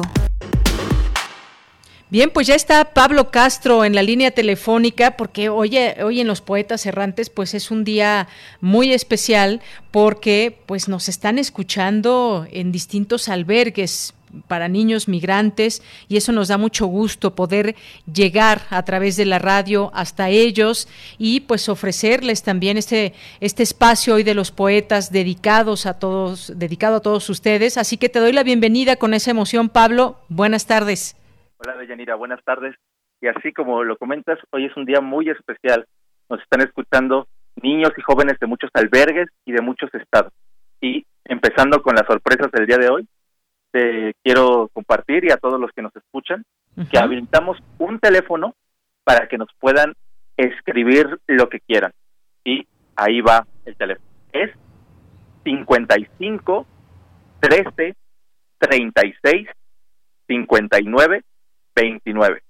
Lo repito, 55 13 36 59 29. Y algo que me parece muy bonito es que lo que estamos haciendo hoy es una prueba que unidos podemos ser invencibles. Y quién más nos puede enseñar eso que todos nuestros amigos y hermanos migrantes. Porque fíjate, Deyanira, gracias a ellos estamos trabajando el equipo de la UNICEF a través de la jugarreta. Estamos aquí los poetas errantes y no podía faltar Radio UNAM, Prisma RU y tú que siempre estás con los brazos abiertos. Entonces, si no hubiera sido por todo este gran equipo, no hubiera sido posible. Así que hay que agradecer que aquí estamos descubriendo el, milagro de la unión de Yanira. Por supuesto, Pablo, eso da mucho gusto. En un momento, pues tú nos vas a decir también desde qué albergues nos estarán o nos están escuchando, los mensajes que nos lleguen, porque hoy la cápsula de este día, pues va a ser en vivo. Platícame y pues arráncate con esta cápsula del día de hoy. Exactamente, Yanira, esa es otra de nuestras sorpresas. Hoy, por primera vez y con todo gusto y cariño para nuestros hermanos migrantes, hoy tenemos la cápsula en vivo, es una pequeña narración que se adaptó de un guion justo para nuestros amigos de la jugarreta. Lo escribió mi compañera Tania Ramos y se llama La Gran Máquina. Pero si les guste, será completamente en vivo. Muy bien, pues adelante Pablo. Miguel era un niño muy especial. Soñaba con todo lo que podría hacer para cambiar las cosas. Él era tan único que algunas personas de la caravana que iban con él a Estados Unidos decían, ¿de dónde salió ese niño? Una tarde, mientras caminaban, se encontraron algo inesperado. Cuidado, hay un perro, dejémoslo ahí, dijo un señor de la caravana. A lo que Miguel contestó, no, ¿qué les pasa? Les voy a demostrar que este perro no hace nada. Y Miguel le dio un poco de agua y mágicamente el perro comenzó a mover la cola y a jadear en agradecimiento. Te llamaré Leonardo. Durante varios meses, Miguel y su fiel amigo trabajaron en su nuevo invento capaz de cambiar la vida de todas las personas. Ya quedó, Leonardo. Con esta máquina, cualquier tipo de agua podrá ser potable en menos de 30 segundos. Y todo iba bien, hasta que una persona llegó. Miguel, queremos ofrecerte un trato. El trato consistía en que a cambio de mucho dinero, Miguel entregara la máquina. Miguel contestó, entonces si acepto, ¿podremos dar agua a todo el mundo? claro que no, Miguel. Esto será el mayor negocio de todo el mundo. Miguel no aceptó y cuando intentó irse, el guardia le impidió el paso. Solo había una cosa por hacer. Rápido, Leonardo, destruye esa máquina.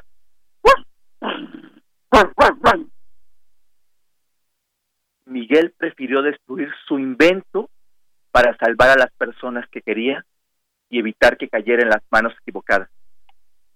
Pero así como Miguel trabaja para reconstruir su máquina, todos podemos hacer un gran cambio. Recuerda confiar en ti y nunca olvides la amistad. Esa es la, pequeña historia que hoy les preparamos de Yanira. Pues muchas gracias, Pablo, Pablo Castro.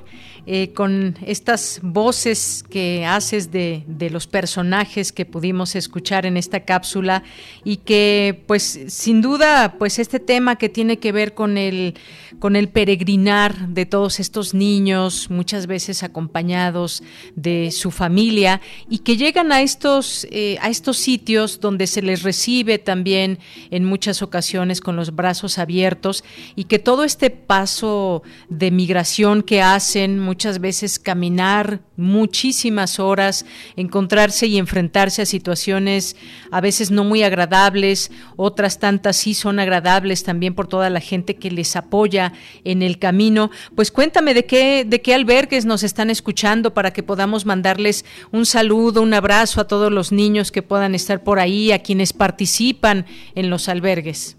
Claro que sí, Deyanira. Justo ayer estábamos hablando mis hermanos de poetas errantes y yo de lo afortunados de lo afortunados que éramos de poder compartir la radio con todos. Así que no solo tenemos saludos, sino que tenemos un mensaje especial para todos.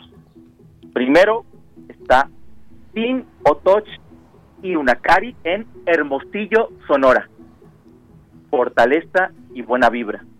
Luz en su camino. No se les olvide creer en ustedes mismos. Ahora, Hotel OIN y CIM Carmen Cerdán en Tijuana, Baja California y DIF Baja California, Villa de los Niños. La verdadera fuerza está en ustedes. Enciendan su motor interior y empujen todos sus obstáculos. Aldeas infantiles Chiapas y EIM Leona Vicario en Ciudad Juárez. Lleguen con bien a donde quieran llegar. Confíen y muchas bendiciones.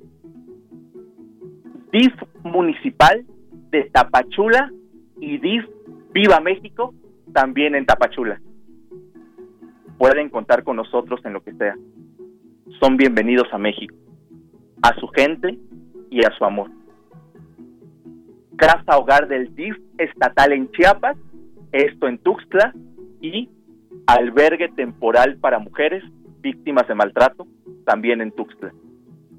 aférrense a un sueño, por más chiquito que éste sea, y no lo suelten, porque nunca se sabe qué milagro podrás hacer a alguien más.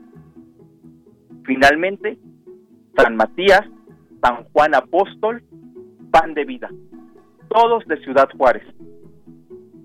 El mensaje es que no se olviden de sus raíces, de quiénes son y saquen fuerza de eso. Ustedes, ustedes serán muy, muy, muy grandes. Esos son unos de, de nuestros amigos que con mucho gusto, con mucho amor nos están escribiendo, están compartiendo con nosotros y creo que solo queda decir que muchísimas, muchísimas gracias a todos, a nuestros amigos y hermanos migrantes, por una cosa, por enseñarnos la unión, también por enseñarnos a nunca rendirnos y sobre todo porque juntos entendimos gracias a ello lo que es el amor. Porque sin amor y sin cariño de Yanira, nada se puede hacer. Y hoy aquí, todos escuchando, haciendo el mayor esfuerzo, todos estamos con el corazón y la disposición y eso me, de verdad me llena de mucha felicidad. También a nosotros, a nuestro público seguramente que está escuchando este trabajo en vivo dedicado a los niños migrantes que se encuentran en todos estos lugares que ya nos comentaste, desde el norte hasta el sur, y que pues se hace un acompañamiento quizás muy pequeño desde esta emisora y esta posibilidad de dedicarles este espacio para ellos, eh, su camino, el camino que les falta por recorrer, no solamente en México, sino en la vida, que pues están en busca de algo mejor y que como bien decías, pues que nunca se olviden de sus raíces, eh, independientemente si se llegan a instalar en algún otro sitio. Les mandamos de verdad a todos esos niños y a todas las personas que los acompañan y a todas las personas que hacen posible estos albergues, pues un gran abrazo y nuestra admiración por el trabajo cotidiano que hacen con el paso de muchas personas algunos ya se van, pero nuevas personas van llegando. Muchos saludos y pues Pablo, muchas gracias por toda esta posibilidad que nos han dado pues todos los poetas errantes que conforman que conforman este espacio que es de ustedes y que lo han lo, lo hacen llegar a muchas otras personas.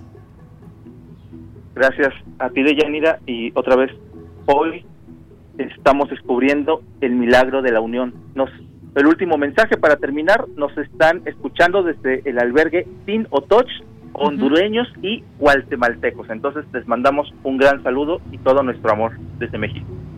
Pues un gran saludo, abrazo con mucho amor, como tú dices. Pablo Castro, muchas gracias. Gracias a todos los que conforman Poetas Errantes y gracias a todos los que nos estén escuchando en otras, en distintas partes de nuestro país, México. Gracias y hasta la próxima. Hasta luego, Deyanira. Buenas tardes. Porque tu opinión es importante, síguenos en nuestras redes sociales, en Facebook como Prisma RU y en Twitter como arroba PrismaRU.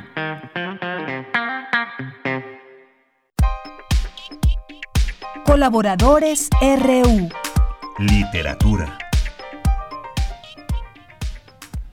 Bueno, pues entramos a literatura, ya está lista, muy lista Irma Gallo, que nos ha acompañado aquí en esta y otras ocasiones. Ella es periodista y escritora y pues nos tiene una recomendación que hacer el día de hoy aquí en literatura. Irma, bienvenida, muy buenas tardes. Buenas tardes, Deyanira. De verdad que me da muchísimo gusto conversar contigo y con tu auditorio de Prisma RU, que les tengo muchísimo cariño a ti y al programa, a los colaboradores. Pues muchas gracias Irma, nos da mucho gusto porque pues te hemos conocido pues justamente pues por tu trabajo y ahora en este espacio que nos da mucho gusto escucharte y pues cuéntanos qué nos tienes para el día de hoy. Fíjate que hoy les voy a platicar acerca de un libro de cuentos que se llama Las voladoras y es de la escritora ecuatoriana Mónica Ojeda. Eh, yo creo que algunos de ustedes ya saben quién es Mónica Ojeda porque a partir más o menos del año antepasado, que fue cuando Almadía le publicó una de sus novelas, Nefando, aquí en México, bueno, ha sido todo un eh, hallazgo la literatura de Mónica Ojeda, que como les dije nació en Ecuador en 1988, pero tiene más o menos unos cinco años viviendo en Madrid. Eh, Mónica es autora de las novelas La desfiguración Silva, Nefando y Mandíbula. Tiene también dos poemarios que también son, son exquisitos, El ciclo de las piedras e Historias de la leche. Y este libro de cuentos, Las Voladoras, eh, se publicó a finales ya del año pasado en España por esta editorial Páginas de Espuma, que es una editorial eh, que se ha dedicado casi exclusivamente a publicar cuento eh, de escritores iberoamericanos, españoles y latinoamericanos, y es un compendio de ocho relatos en los que Mónica explora los mitos andinos. Ella dice que no son cuentos de terror. Ella aclara, ha aclarado varias veces que no son cuentos de terror, sino que son cuentos que tienen que ver con la mística andina, con el gótico andino. Eh, ella siendo ecuatoriana, pues es un, son temas que le interesan mucho. La exploración de estas criaturas eh, salvajes, de estos escenarios que tienen que ver con bosques oscuros, con animales que tienen eh, parte de un animal, eh, por ejemplo, en la portada vemos a este ser que es una mujer alada, que no tiene más que la cabeza de una mujer, pero tiene el cuerpo de un pájaro. Y esta, esta, esta imagen está inspirada en el primer cuento que justo se llama Las Voladoras y que Mónica nos aclara que es un relato oral que proviene de un relato oral de Mira, Ecuador, de su tierra. Eh, todas las demás, todos los demás cuentos que podemos encontrar aquí, en todos los demás cuentos, perdón, podemos eh, vislumbrar ya estos eh, seres extraños. Hay también otros seres en un cuento, en uno de los cuentos de aquí, que son eh, también como unas mujeres extrañísimas, no recuerdo cómo se llama el nombre de estas mujeres, pero son eh, unas especies de brujas, haz de cuenta, que están eh, en el imaginario también de la, de la autora. Eh, hay cabezas te voy a hacer muy muy breve para que se les antoje el libro. Tienen que tener el estómago muy fuerte porque en este libro de cuentos hay cabezas cercenadas eh, con las que un padre juega fútbol, por ejemplo. Hay otro padre también, o de padre no me refiero a padre sacerdote, sino padre de familia. Hay otro padre también eh, que le gusta sentirse un perro y ladrar y, y por lo tanto tener relaciones sexuales con la esposa eh, de esa manera, como si fuera un perro y, y este todo lo que implica aquello, ¿no? Incluso morder, morder a la esposa, morder a las hijas. Hay dos hermanas en que les gusta la experimentación sonora, hacer experimentos sonoros y termina una de ellas cortándole la lengua a otra. Eh, eh, para que veas más o menos el tono de estos relatos. Pero a mí, eh, querida Deyanira, el que más me gusta es el último, el último relato de, de estos ocho, que tiene que ver, que se llama, ahorita te digo exactamente, el mundo de arriba y el mundo de abajo. Y tiene que ver con otro padre que está buscando la manera de volver a la vida a su hija muerta. Y todo lo que tiene que hacer eh, tiene ahí una relación con la tierra, como si la hija fuera una planta, digamos, para volverla a la vida, porque le ha prometido a la esposa, que también ya murió, que va a hacer todo lo posible para llevar a, esta hija a volver a nacer. Entonces es terrible la imagen del padre eh, subiendo montañas con la pequeña muerta, buscando eh, los dioses que le ayudarán a, a, que su hija renazca. Es todo esto, en todo el libro está la mm, intención, el manejo poético del lenguaje de Mónica Ojeda, que es algo que la ha distinguido de eh, otras escritoras de su generación. además de todos estos temas que como te decía al principio, ella dice que no son de terror, pero bueno, son inquietantes por decirlo menos. Así es. Bueno, pues Irma, muchas gracias por esta recomendación. Además, bueno, pues Mónica Ojeda es una escritora eh, joven, como bien dices, pues estas eh, otras novelas que en otro momento ya se han conocido. En esta ocasión, pues estos cuentos que bien vale la pena, que ya nos dejas con, con varias eh, curiosidades de este libro. Queda hecha esta recomendación para nuestro público, Las voladoras de Mónica Ojeda. ¿Algo más que nos quieras comentar, Irma? Pues voy a aprovechar tu amable espacio nada más para un par de invitaciones. Este jueves eh, voy a estar en Casul UNAM, es casa de ustedes también, ¿no? Casa del Libro UNAM, eh, conversando con Isabel Zapata y con Marina Zawa, que fueron eh, traductora y editora respectivamente de un libro maravilloso que se llama Cuando las mujeres fueron pájaros de Terry Tempest Williams y bueno, va a ser a las seis de la tarde en el Facebook de Casul UNAM por si quieren acompañarnos. Y el viernes, Rosa Beltrán, hoy nos, esta semana estoy muy, muy UNAM y me da mucho gusto. El viernes, Rosa Beltrán estará como invitada a las nueve de la noche en el Facebook y YouTube Live de la libreta de Irma, por si gustan acompañarnos. Perfecto, Irma, pues ya están anotadas estas invitaciones, pues te agradezco mucho como siempre y te mando un abrazo. Ah, yo sí, Deyanira, a todo tu auditorio, que tengan una linda tarde. Igualmente para ti, hasta luego.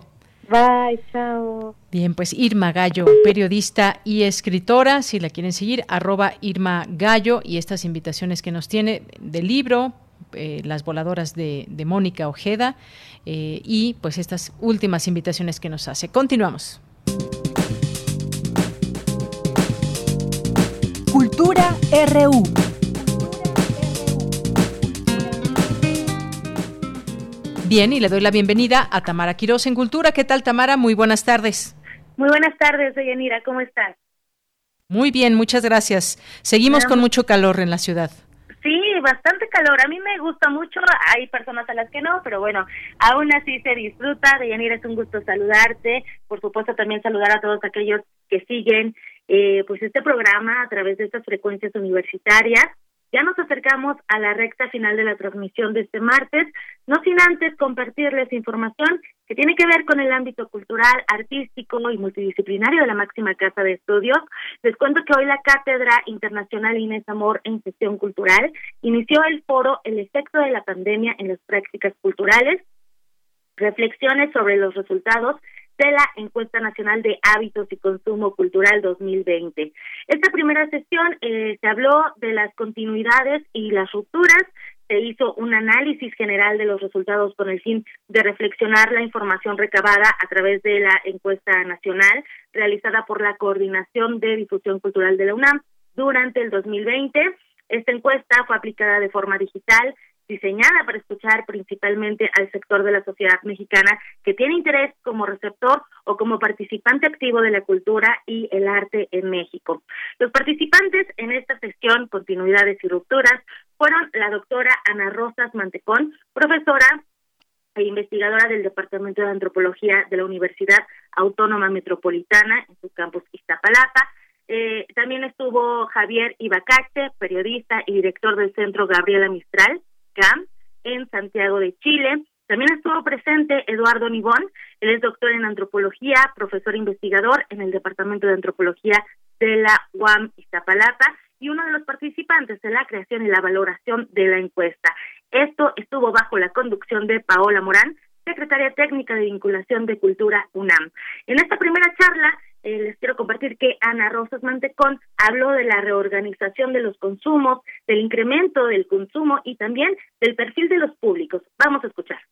El perfil de los públicos es un perfil de los públicos asiduos a la cultura, ¿no? Y me llamó la atención la altísima demanda de películas y series, de música, de podcast y de cursos en línea. Esto es coincidente con encuestas que se han realizado en otros países, en Estados Unidos y en el Reino Unido, por ejemplo, mostraron cómo la situación de la pandemia impulsó un incremento del consumo cultural, la reclusión en los hogares que siguió al estallido de la pandemia intensificó el que las familias recurrieran a las ventanas digitales. Yo me pregunto, podemos hablar de un cambio definitivo hacia el acceso digital, hacia el consumo digital, bueno, creo que tenemos que tener ciertas precauciones, ¿no? Por un lado, estamos en una situación dominada por la incertidumbre. Si bien es cierto que se ha dado esta intensificación, las prácticas culturales no cambian radicalmente en el corto plazo. Por eso me parece tan afinado el que la encuesta se llame de hábitos también, porque estamos hablando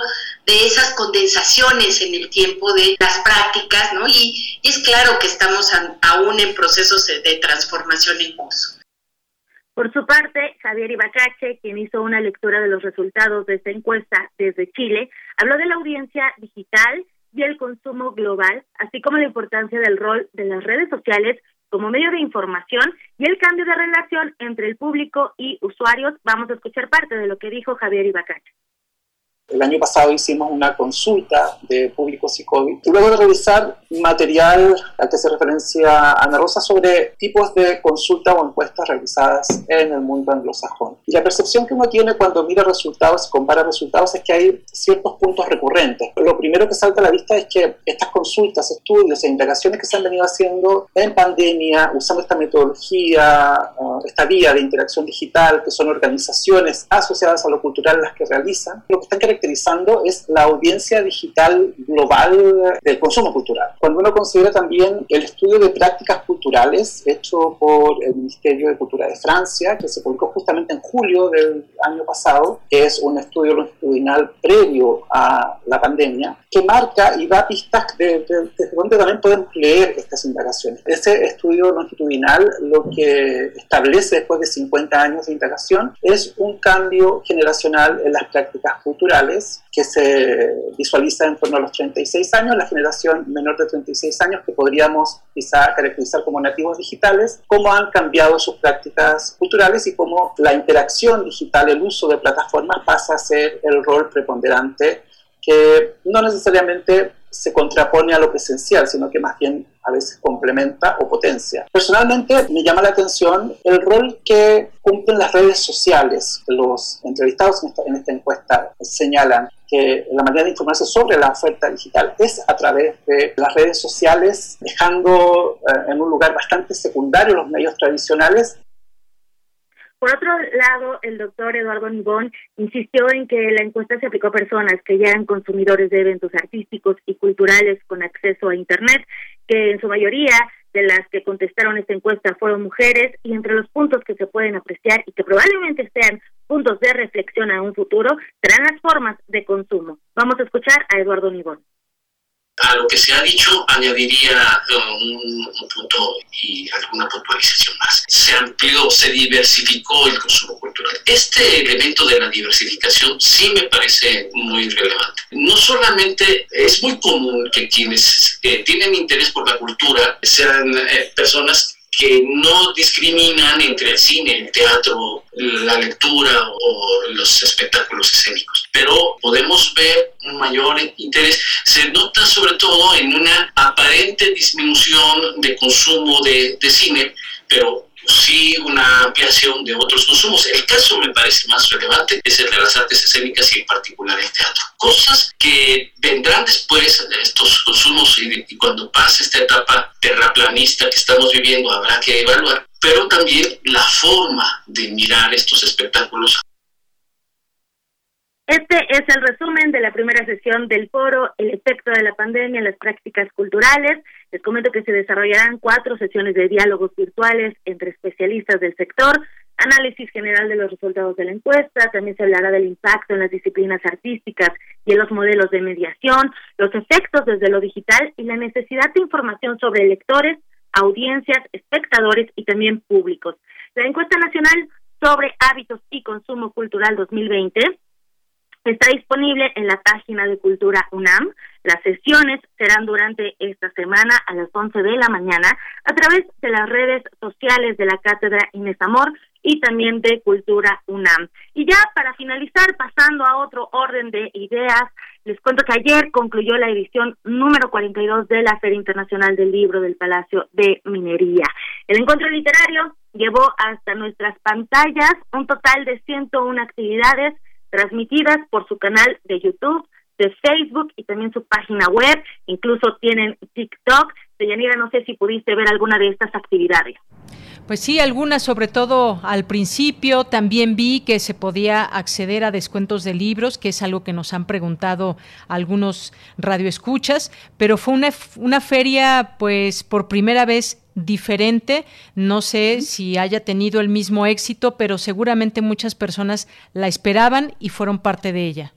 Pues lo mencionas muy bien, por primera vez en su historia se realizó en este formato virtual eh, y alcanzó un millón 818.707 visitas a lo largo de 12 días de actividad que tuvieron lugar desde el 18 de febrero al 1 de marzo y bueno, pues pudimos acceder desde nuestros dispositivos móviles, nuestras computadoras, a la programación cultural de la feria.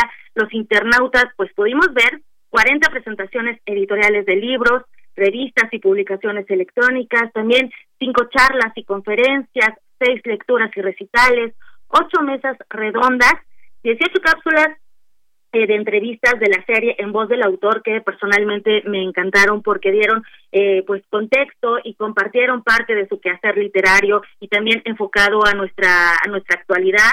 También hubo 17 programas de televisión, cuatro cápsulas de ciencia, tres conciertos y nueve cápsulas radiales, la agenda Filque, donde estuvimos también compartiendo parte de lo que podían ver a través de sus canales y las redes sociales de la Filminería.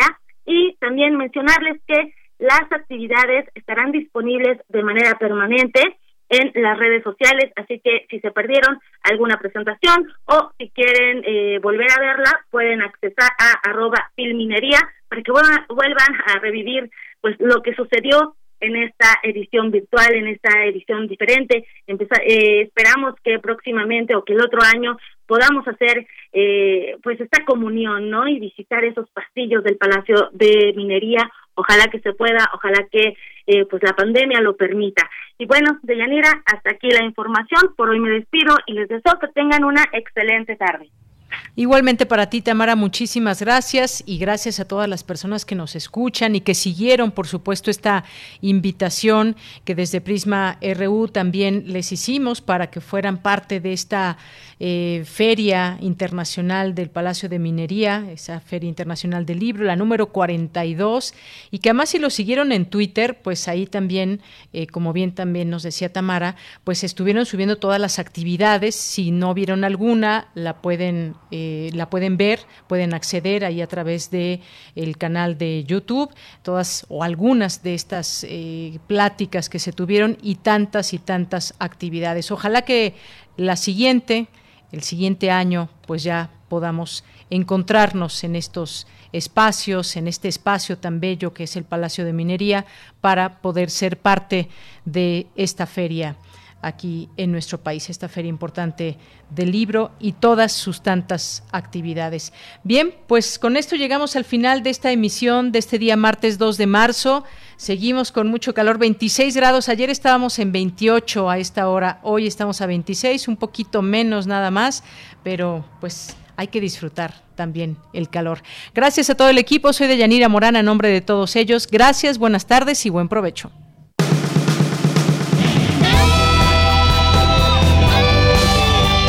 Prisma RU.